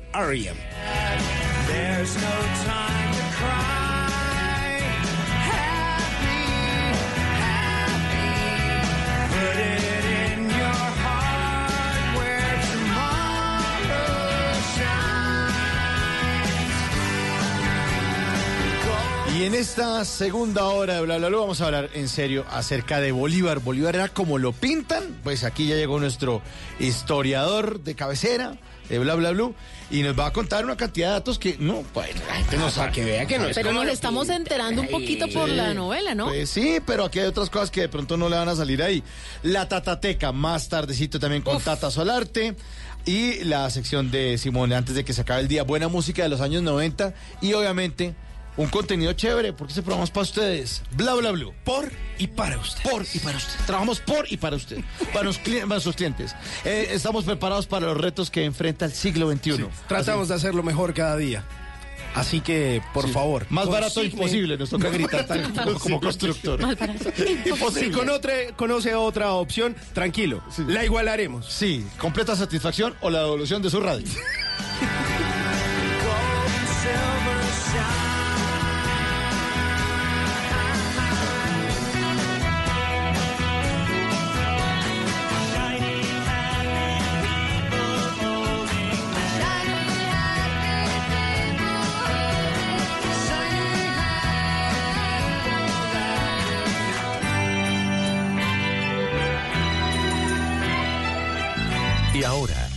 Bla Bla Blue, hablando en serio. Hablemos en serio, un día como hoy, hace 191 años, un 25 de septiembre de 1928, se dio origen a la famosísima conspiración septembrina. Yo la vi en el colegio y Nicolás Pernet, nuestro invitado historiador de la Universidad Nacional, me eh, lo recordó en estos días. Nicolás, buenas noches, bienvenido de nuevo a Bla Bla Blue. Hola, ¿cómo están todos? Gracias Mauricio por la invitación y a los oyentes. Bueno, hablemos de la conspiración se- septembrina, algo que ocurrió hace 191 años. Ah, sí, pues es que, es que Bolívar obviamente tuvo una época en que ya en Bogotá no lo querían. Era realmente un momento en que a pesar de haber luchado la batalla de Boyacá y haber sido el héroe de la independencia, haber liderado los ejércitos, ya para el 28, porque recordemos que la batalla de Boyacá fue en el 19, o sea que Claro. estamos hablando ya casi de, de ocho años eh, después, de nueve años después, ya Bolívar empezaba a demostrar unas, unas tendencias dictatoriales, digámoslo así, porque realmente había un interés sobre todo de, de conservar la República Unida, porque Colombia desde que nació ya se estaba desintegrando, o sea, fue desde que la fundaron ya querían desmembrarla porque había los intereses de Venezuela, de, de Ecuador, y, y Bolívar pensando que la mejor manera de mantenerla unida era la autoridad fuerte, se, eh, se nombró dictador y eso hizo que mucha gente de Bogotá, sobre todo los santanderistas de ese momento, empezaran a verlo con mucho odio, con mucha desconfianza y planearan matarlo el 25 de septiembre del año 28. Y esa fue la famosa noche septembrina, donde llegaron a Llegaron al Palacio de San Carlos, se metieron, mataron la guardia, mataron a, a uno de sus coroneles de eh, eh, eh, sus edecanes y, y Bolívar tuvo que saltar por una ventana a la calle fría bogotana, una cosa heladísima, pasó la noche metido debajo de un puente al lado de un río y dicen que aunque ese día no lo mataron, esa noche se le empeoró mucho la tisis, la enfermedad que después lo mató dos años después. Pero ese fue uno de los momentos más, más, más dramáticos y, y todavía uno está ahí por la, por la calle décima, encuentra la placa que lo recuerda. Sí, si uno va al centro de Bogotá, en el sector de la Candelaria, para los que están fuera de Bogotá, cuando vengan acá, que siempre hacen el tour por la Plaza de Bolívar, uno sube hacia el Teatro Colón. Ahorita que estamos hablando del Teatro Colón, donde va a presentar la obra Angélica Blandón, nuestra invitada de la hora anterior, frente al Teatro Colón, Colón ahí está la placa. La que placa está en latina, además. No Sí. entiendo por qué le pusieron en latín. que dice es que existe parumper spectator gradum sivacas miraturus bien salutis. Uy, es como si buen latín. Sí, ¿Ah? bueno, sí. Ma- Manejo, manejo un latín. latín, pero al berraco. Es, es que si vacas acento mira- bogotano, eso sí. Te- manejas un, un, un latín como medio rolo, ¿oís? bueno, ahí está. La noche sí, la ne- dice innefanda nocte septembrina. Exactamente, ahí dice más o menos como que, como que espectador que pasas, detente y mira la ventana por la que saltó el padre Salvador de la Paz de Simón Bolívar en la nefanda noche septembrina, justamente, para que nada más lo entiendan eh, los curas, era porque en latín realmente no es que se hable mucho en estos lares. Sí, entonces está la ventana ahí, la gente se toma la fotografía. En TripAdvisor está eso. si usted busca en. TripAdvisor, está es que sitio turístico, la ventana por donde saltó Bolívar para salvarse. Sí, todo el mundo dice, pero ¿desde dónde se lanzó? Es una cosa ahí toda chiquita. Bueno, no, no, pero, pero, pero es que la calle también ha sido remodelada, entonces eh, la ventana estaba más alta, pues era como tres metros, que para un hombre de unos 60 tampoco se Claro. fuera, o sea, era, era, era bastante Sí, no, pues es que Que todos eran Era ¿no? bajito, era bajito Y Bolívar. calzaban poquito. Sí, no, pues para su época era, era, era más o menos, eh, pues como el promedio, no era muy bajito, sino que con los, pues, con los siglos ha aumentado la talla de las personas, pues Napoleón y todos eran más o menos de la, del De promedio. nuestra estatura. No, y calzaban, calzaban 35, calzaban 36. Uy, sí. Muy poquito, ¿no? Ahora un hombre en promedio calza que de 39, 40. Pero por eso es que dicen que los, que los hombres que son bajitos son más bravos, ¿no? Como Napoleón y como Bolívar. Bueno, dicen que hay una especie como de, mm, de complejo de compensar la baja estatura con mucho poder y digamos que se ha dado en ciertos casos que no voy a nombrar, pero que todos conocemos. Napoleón, bueno, ahí está. Ahí está. Bueno, otros acá en... Entonces hablamos entonces de la conspiración septembrina. Eh, me- ahorita que usted está hablando que a Bolívar que lo querían mucho, pero que yo no- y lo abuchaban también como cierto expresidente por ahí. Sí, pues también al final, de hecho, Bolívar cuando sale de Bogotá en el año 30, le gritaban en la calle Longanizo, le tiraban bostas de vaca, realmente un momento en que ya realmente estaba muy, muy desprestigiado en la, en la ciudad por muchas razones, porque la política es así, lo quieren a uno y después lo odian al momento. Hay que recordar también de esta noche septembrina que eh, que Bolívar se salva en gran medida porque Manuelita Sanz, la famosa novia del Libertador, pues digámosle amante, eh, sale a enfrentar justamente a los conspiradores a la puerta de decirles que Bolívar no está, que Bolívar salió, que vengan otro día, que y es la que más o menos hace tiempo para que Bolívar pueda saltar.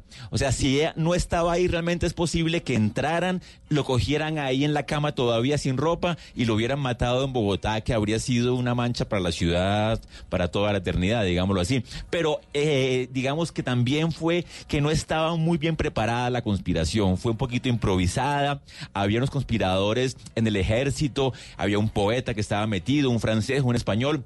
Y un capitán que estaba implicado se emborrachó esa noche y llegó al batallón Vargas a hablar justamente de que Bolívar había que matarlo, que lo iban a matar. Y cuando empieza a hablar tanto borracho es que ya dicen que hay que hacerlo cuanto antes porque se está delatando la conspiración. Así que realmente tampoco fue un gran acto de inteligencia esa conspiración, fue bastante chueca. Pero, pero ¿cuál fue el motivo, los principales motivos que hubo como para que se hiciera coger como tanta rabia, tanto fastidio? Sino que es, Colombia nace en la constitución de Cúcuta del año 21 y se crea como una república con Bolívar de presidente, Santander de vicepresidente para esta zona que se llamaba Cundinamarca. Estaba Páez en Venezuela y después va a estar Flores en, en, en, en la parte del Ecuador.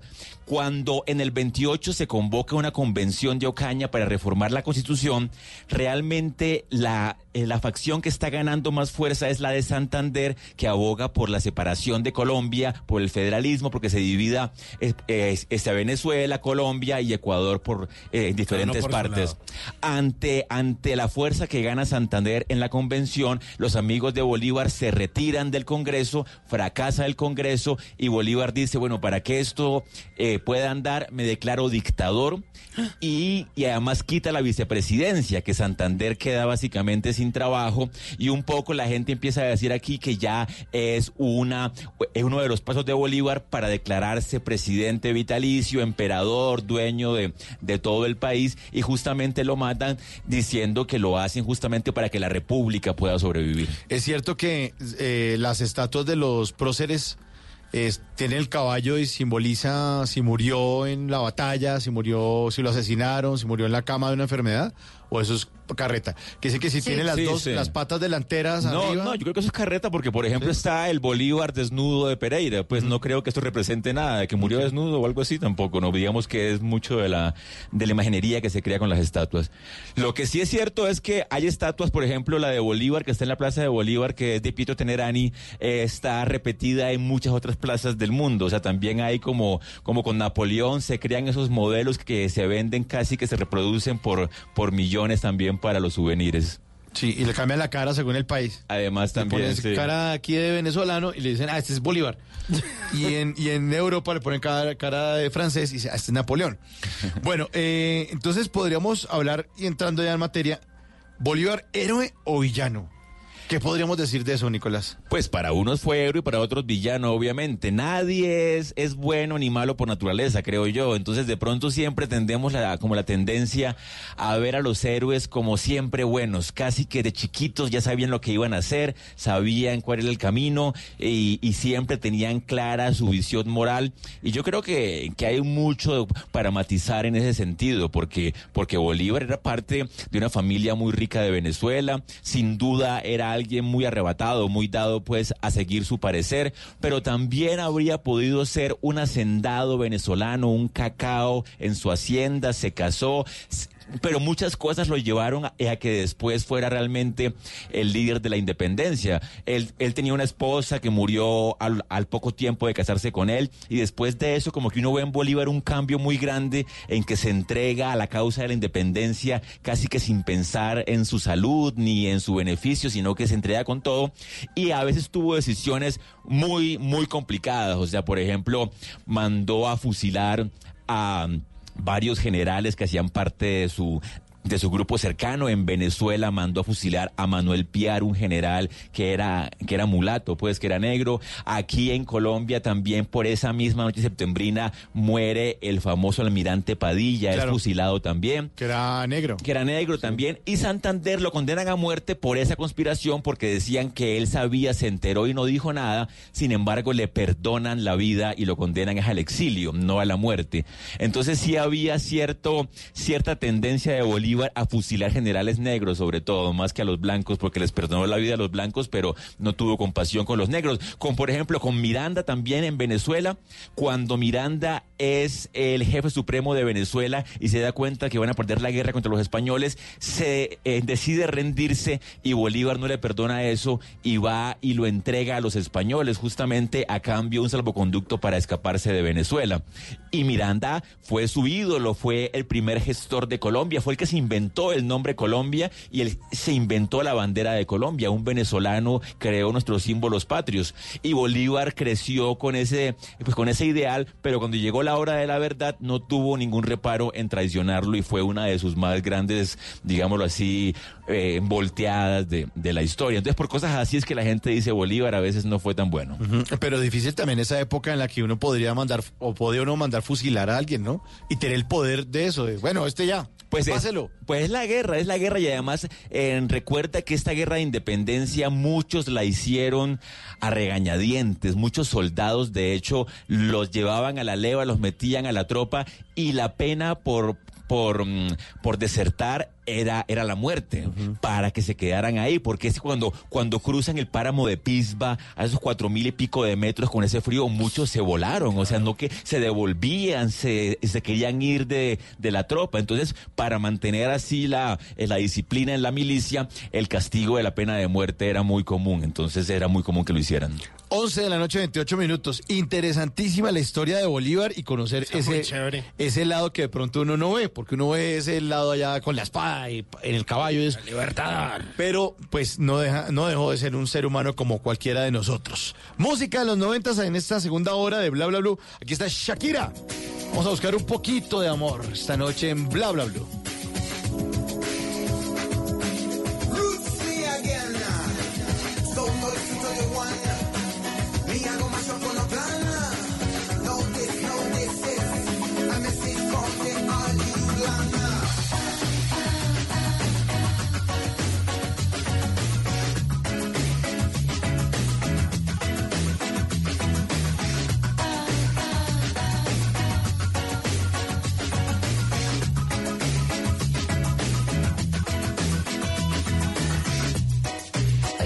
Día de aquellos.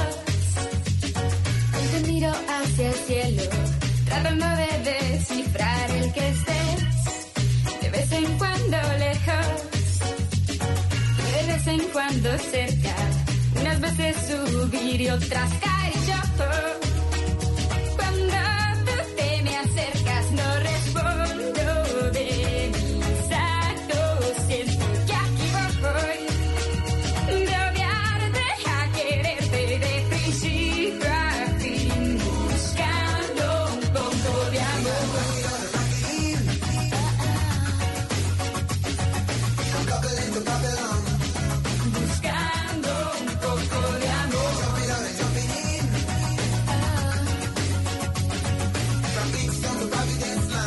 Del año 1995, recordando ese pies descalzos ah, de Shakira, de ese tercer álbum musical de ella, pero que ella terminó diciendo que no, que era el primero, que magia y los otros no existen. Pero bueno, vamos a hacerle caso a Shakira. Pues resulta que salía ese pies descalzos, fue el que, digamos, saltó, digamos, con su talento, el que en realidad, pues empezó a internacionalizar la carrera de Shakira, llegando a Centroamérica, llegando al público latino en los Estados Unidos en el año de 1995 con un clásico que tenía un poquito por ahí como de reggae. Había muchos sonidos en ese eh, amor de Shakira y muchas canciones dedicadas a sus amores de la época. De ese pies descalzos, un poco de amor.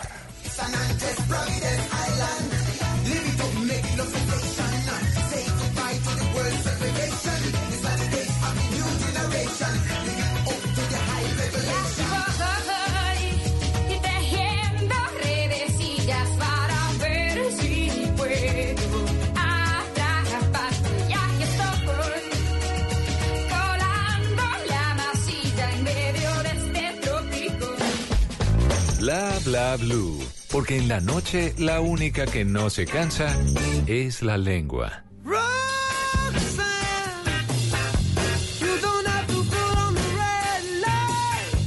Mi nueva sección preferida de Bla Bla Blue, la Tatateca con Tata Solarte. Porque las canciones tienen historia y aquí les vamos a contar un poquito a las 11.31 minutos. Pues hoy les voy a hablar de una canción que estoy segura que alguna vez en su vida ustedes la han escuchado. Quizás el nombre se les hace familiar y cuando conocen a una persona que se llama así, pues llegan las notas de este clásico de la música.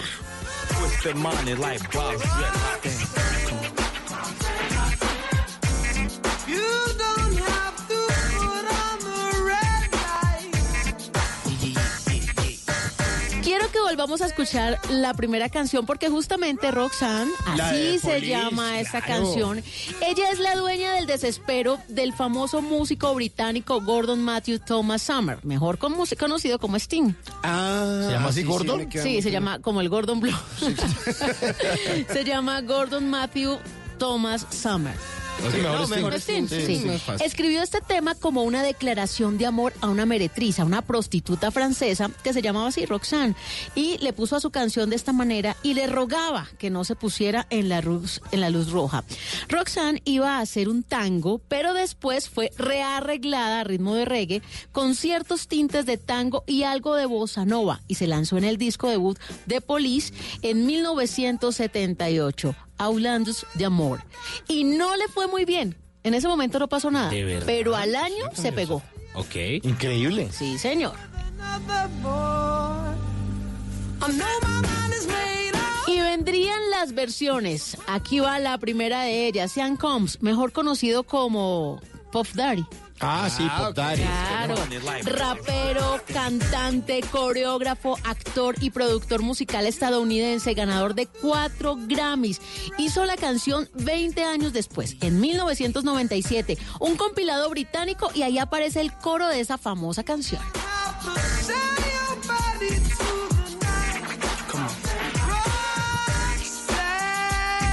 Uy, es una versión sota. Es buenísima. Pues dos años después, en 1999, vendría George Michael con un álbum de covers a ritmo de jazz y queriendo recrear la temática de la canción. Grabó el video en el Distrito Rojo, ese famoso barrio de Ámsterdam situado ahí en la parte antigua de la ciudad y uno de los sitios más visitados por los turistas. Qué curioso, se acercaban atraídos por el placer de lo prohibido. George Michael también con su versión.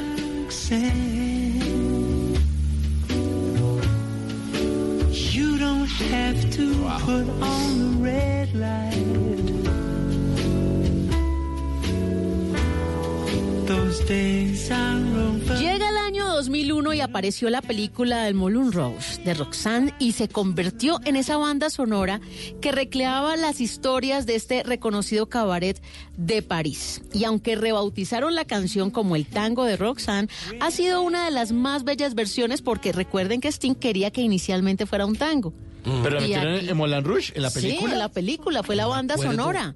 Fue la banda sonora y lo mejor es que se fusiona el tema con la tanguera de Mariano Flores. Ah. Y aquí está la versión. Yo creo que es de las más lindas, escuchémosla.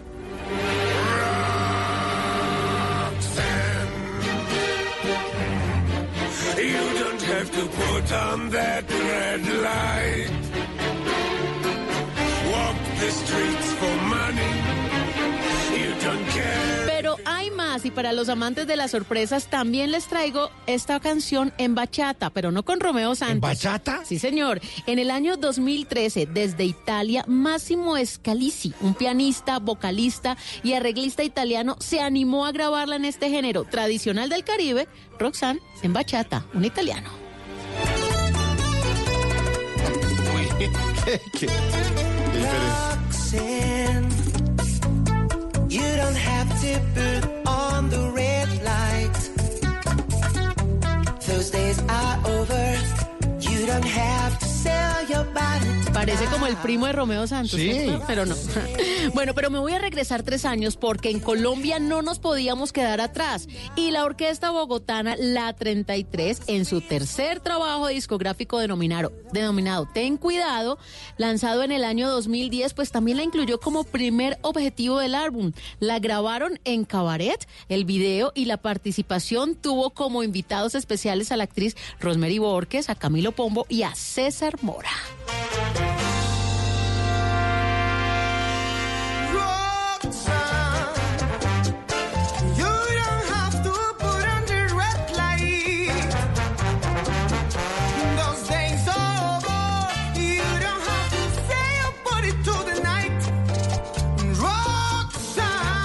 Yo nunca había oído esta versión. A la mí me 33. encanta la versión de la Está 33. buenísima. Está muy buena. A mí me encanta. No, es que y no me 33 parece que se aleje de la inicial porque tiene una intención también muy emocional. Pero, pero y le el puedo ir video dando también. mi favorita. Me encantó la versión de, De- George Michael. Sí, y la de tango.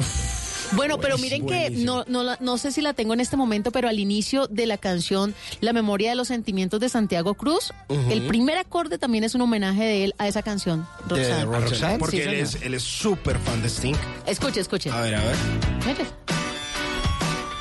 Ah, bueno, pero esa es la versión que hace con eh, Miranda, la versión clásica en la que hace eh, el álbum a quien corresponda. Ese primer acorde, ahí suena ese, ese homenaje que le hace la, a Sting, que suena Escuchemos, maravilloso. escuchemos. ¿Aquí? ¿Será esta? A ver, yo creo que es esa, sí.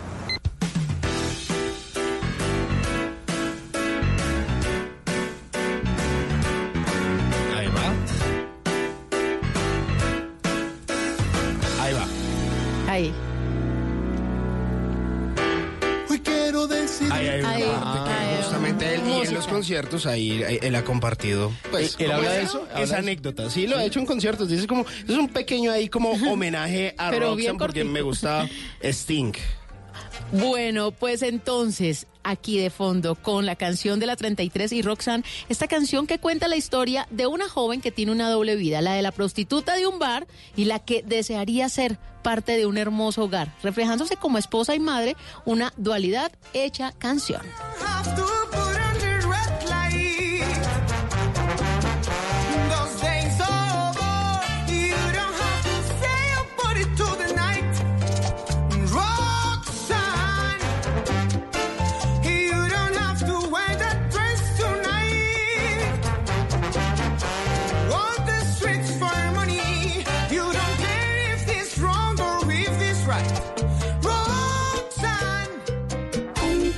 Bla blue. Conversaciones para gente despierta.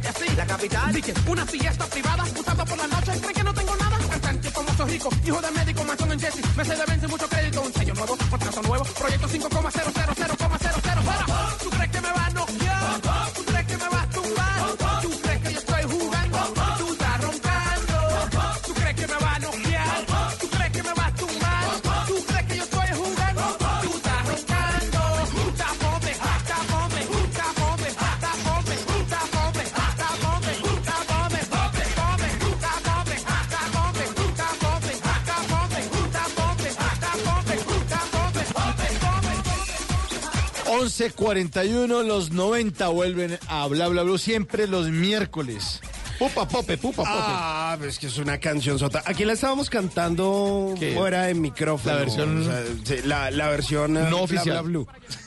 Bla Bla Blue. Pumping, ahí la hace Magic Juan, Proyecto 1, una canción de un álbum que se llamó eh, New, Era, New Era o Nueva Era del año 1996, en el que estos señores de origen dominicano, pero que terminaron haciendo este merengue como con un compuesto ahí como medio urbano, electrónico en la ciudad de Nueva York, pues ponían a bailar todas las discotecas en los 90. Un álbum que salió el 19 de noviembre de 1996 al mercado y que muchos, a pesar de que estábamos muy chiquitos como yo, bailan. Ay, tan no, chiquitico. bebé. Ah, usted me viera bailando esto. Si la vieran bailar. Es otra canción. Proyecto 1. ¿Tú crees que yo estoy jugando? Tú estás roncando. ¿Tú crees que me va a noquear? ¿Tú crees que me va a tumbar? ¿Tú crees que yo estoy jugando? Tú estás roncando. Hablamos de Bolívar, a propósito también de la serie del canal Caracol. Está en número 2 en sintonía. Eh, ayer marcó por debajo de Yo Me Llamo, que se estrenó Yo Me Llamo. En puntos de rating dices un punto uno Yo Me Llamo y Bolívar 11.4. Está muy, muy bien de sintonía. La gente está pegadísima. de Caracol para que vean. Está pegadísima a, a- a Bolívar. Le preguntamos a nuestro eh, historiador Nicolás Pernet que cómo le ha parecido. ¿no? y, y que está bien, ¿no? Sí, sí, me ha gustado bastante. Y es una forma de viajar también sin salir, porque está eh, rodada de muchos pueblos coloniales, en Popayán, en diferentes es, provincias, y es muy rica de ver. Y además la rodaron también en, en locaciones originales en España, para que se viera más original la Tiene cosa. billetico metido. Pero estamos hablando acerca de Bolívar. De Bolívar eh, no es héroe allá de del caballo con la espada, sino un personaje de pronto un poco más humano que podría cometer errores como usted o como yo. Eh, ¿Bolívar fue un valiente o, fue un cobarde que huía cada vez que perdía, Nicolás? Bueno, ese es un debate que, eh, pues, que se ha hecho mucho justamente porque, porque Bolívar, si murió de viejo en el año 30 fue porque se salvó de muchas batallas, porque muchos de los, de los héroes que recordamos a cada rato, como Camilo Torres, como, como Guadadio Lozano, como Caldas, realmente re- eh, mueren cuando los españoles nos reconquistan. O sea que si, si uno recuerda a ciertos personajes como Bolívar, como Nariño, fue que nos que no murieron y eso fue de milagro, se escaparon de milagro. Nariño se salvó muchas veces porque estaba en la cárcel, siempre lo cogían las cosas en la cárcel y así se salvó de muchas, eh, pues de muchas batallas. Y Bolívar lo que tenía era que cuando las batallas estaban perdidas más o menos, siempre lograba escaparse. Él cuando en Venezuela las tropas españolas de Monteverde lo eh, están a punto de vencerlo, entrega a Miranda y logra irse para Cartagena. Luego otra vez vuelve a intentar tomarse Venezuela y lo logra y ahí es que las tropas de Boves lo vencen y ahí logra escaparse para, para el Caribe y ahí es donde está en Jamaica, en Haití. Y cada vez que le pasaban esas cosas, él volvía otra vez a intentar pelear. De hecho, su máxima virtud fue que nunca se rindió del todo, que cada vez que perdía una batalla volvía otra vez a intentar levantarse. Unos los ven como un valiente que cada vez que perdía eh, lograba otra vez pararse, otros lo ven como un cobarde que se volaba cada vez que veía que estaba a punto de perder. Ahí sí está todo para interpretar. Eh, Depende, ¿no? Uno Insiste, insiste hasta que yo creo que, pues como que la logró, ¿no? Sí, no, lo que pasa es que era, era más vivo que cualquiera, porque, oye, aquí, aquí la vaina está complicada. Huyamos por, huyamos por la derecha después y además tuvo mucha suerte en muchos casos. Cuando estaba Claro. en Jamaica, de hecho, los españoles envían un espía para matarlo mientras está ya en el exilio. Y esa noche justamente Bolívar no llegó a su casa a tiempo y un amigo fue a visitarlo y se acostó en su hamaca a esperarlo, se quedó dormido y cuando llega el asesino, sin ver quién está en la hamaca, lo apuñala y Bolívar se salva porque llegó tarde eh, eh, eh, eh, a su casa. O sea que fue por un milímetro que se salvó y el amigo murió en la hamaca y degollado por el espía español. Bueno, ¿y por qué fue que se peleó entonces con Santander?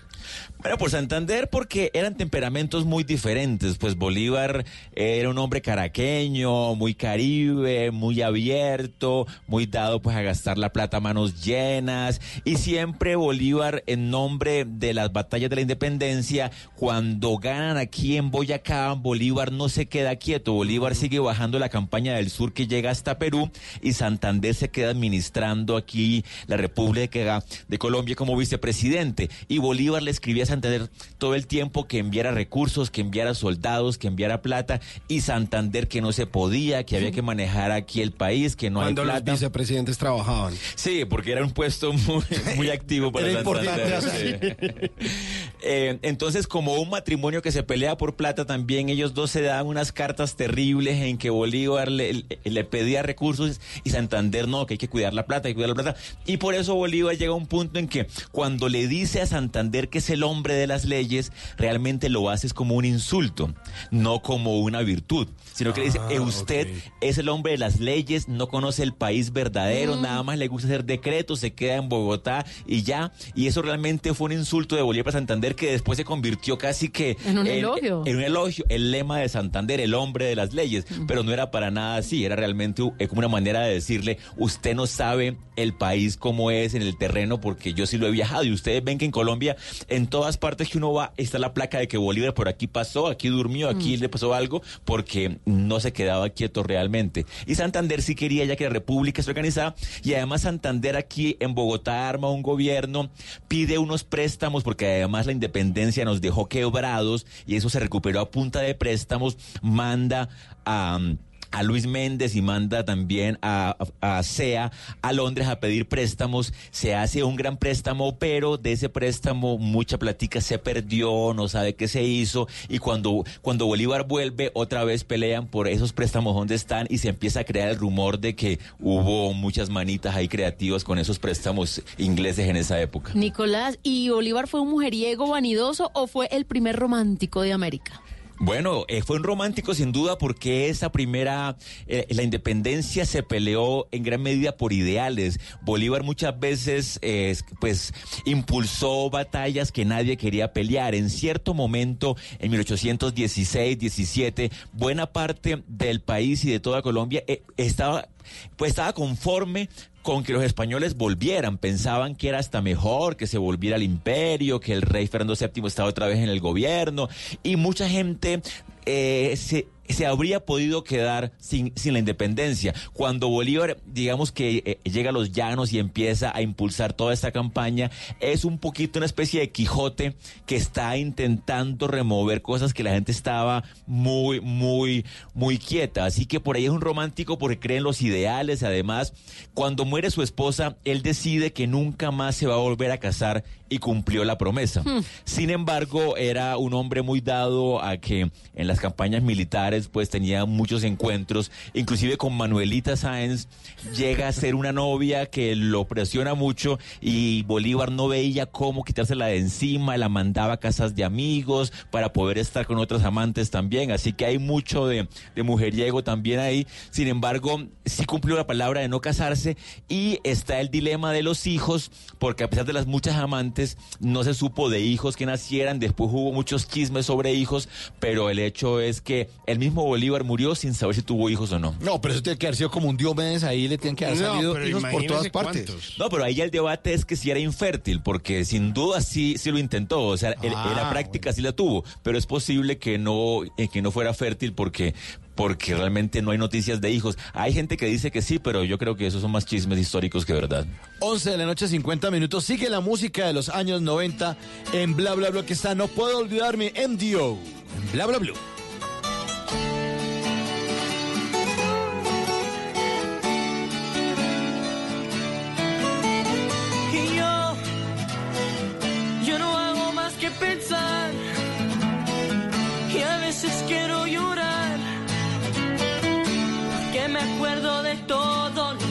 Hemos vivido y ahora no estás.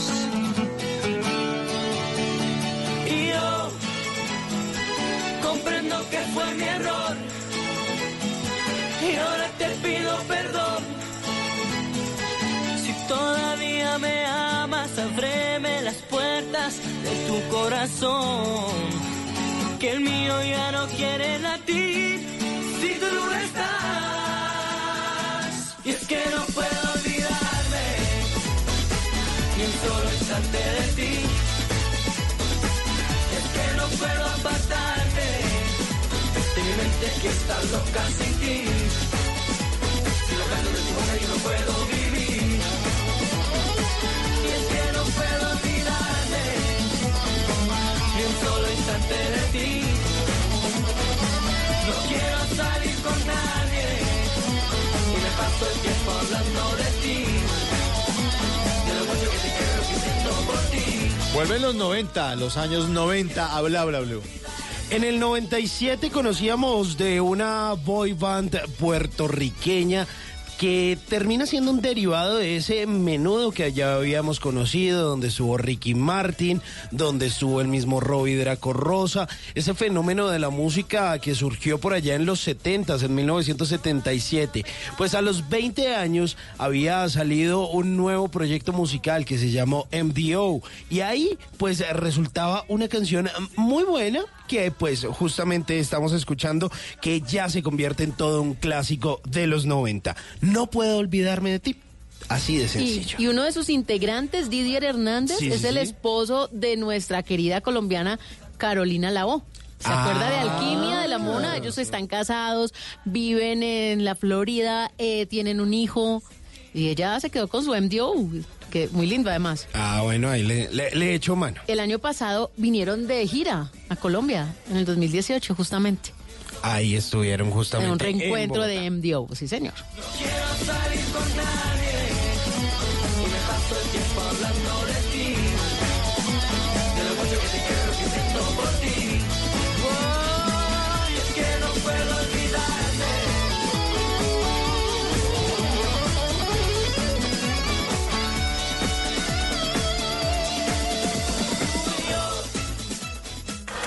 Lo que algún día fue noticia, hoy es historia. En Bla Bla Blue, antes de que se acabe el día.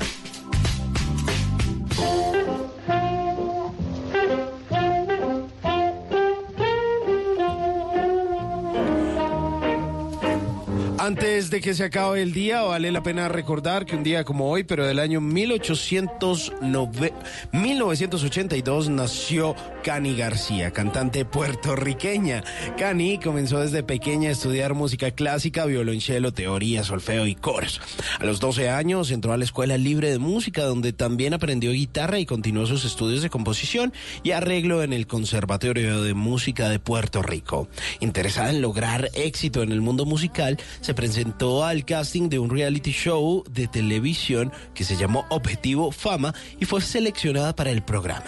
Sin embargo, la misma noche del estreno, el 2 de febrero del 2004, sufrió un grave accidente automovilístico que casi le cuesta la vida, con fracturas en la pelvis, clavícula y 40 puntos de sutura en la cara, pasó un mes y medio en recuperación. Pero esto no la detuvo para continuar en eh, su mundo musical y ese sueño de la música, ya que a pesar del accidente, la discográfica Sony BMG en ese entonces se interesó por la canten- cantante y firmó un acuerdo discográfico con ellos. El 13 de febrero del 2016, Cani confirmó a través de sus redes sociales que mantiene una relación con su entrenadora Jocelyn Troches. Aún así, en una entrevista para el diario El Vocero de Puerto Rico, declaró que por mucho tiempo se definió como heterosexual, pero que actualmente las etiquetas en cuanto a su sexualidad no le hacen falta en su vida. Ama libremente. Así que antes de que se acabe el día, recuerde que el amor es de todos los colores y todas las formas. Así que tranquilo, amor es amor y todo bien. Sé que pude quedarme más tiempo, pero algo me dijo que era tarde y que Nunca te irás a la cama sin aprender algo nuevo. Bla Bla Blue. Thank you.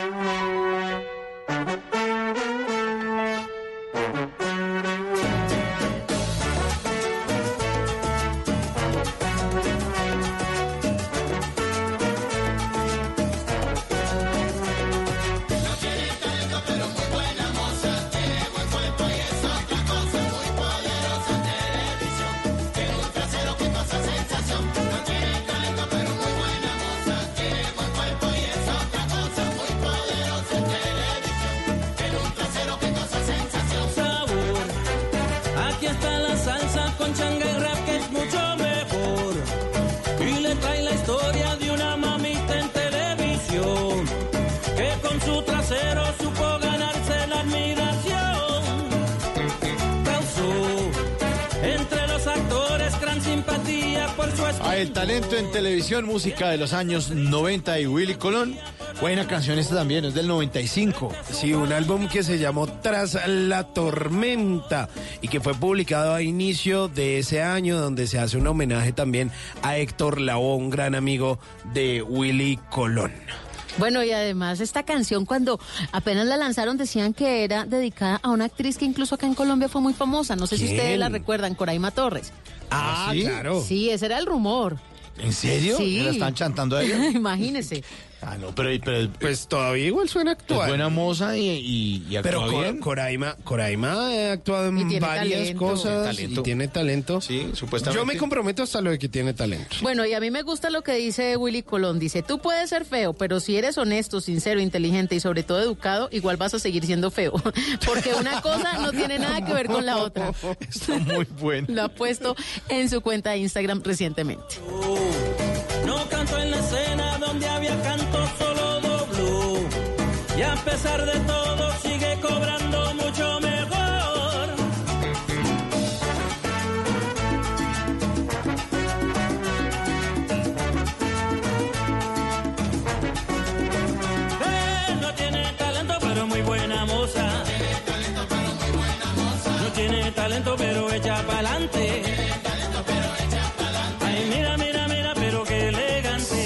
hablando en serio esta noche con Nicolás Pernet, historiador de la Universidad Nacional, hablando de Simón Bolívar. ¿Por qué después de que pasan tantos años, Bolívar se murió el 17 de diciembre de 1830, por qué después de que pasan tantos años todavía siguen tantas pasiones detrás de un personaje como Simón Bolívar? Y es cierto además que todo tipo de partidos políticos lo han usado como símbolo. En las últimas décadas, Bolívar se, se, ha asociado a un proyecto de izquierda, un poco por lo de Venezuela, la revolución bolivariana, en Colombia misma, la coordinadora guerrillera se llamaba Simón Bolívar. Bolívar, sí. pero, eso, pero eso es muy reciente. De hecho, antes Bolívar era el símbolo de los conservadores. Durante mucho tiempo, el Partido Conservador, su figura eh, más, más importante era Bolívar, porque era el símbolo de la autoridad, del ejército del poder central, o sea que realmente es muy versátil como símbolo, la gente todavía lo, lo ama eh, o lo detesta. En Venezuela misma me impresiona que inclusive después de todo el tiempo eh, de, del gobierno bolivariano, todavía la oposición misma, cuando Juan Guaidó habla en televisión o intenta eh, hacer sus comunicados, usa la imagen de Bolívar también para acompañarse, o sea que no se contaminó, no se destruyó esa imagen para, para, para Venezuela como símbolo de rebeldía. O sea que sigue siendo muy vivo y la gente lo sigue, lo quiere, lo odia y en la novela se va a poner de moda otra vez Bolívar y la gente va a seguir escribiendo sobre él. Y eso que apenas está niño en la novela, ¿no? Sí, ya, ya llega adolescente, ya viaja a España, pero después llega lo bueno que ya es la parte de la independencia. Pues Nicolás, lo seguiremos invitando aquí a Bla Bla Blue para hablar de Bolívar. Con mucho gusto, ¿no? Pues ahora que crezca también hablamos de él en las guerras. Exactamente. Bueno, muchas gracias por, por habernos acompañado esta noche. A ustedes por la invitación. Y ustedes, nuestros queridos oyentes, ya saben, después de voces y sonidos, vienen, vienen eh, las llamadas de todos ustedes en el 316-692-5274. Vuelven los años 90, bla, bla, bla. Aquí está Enjoy the Silence de Page Mode.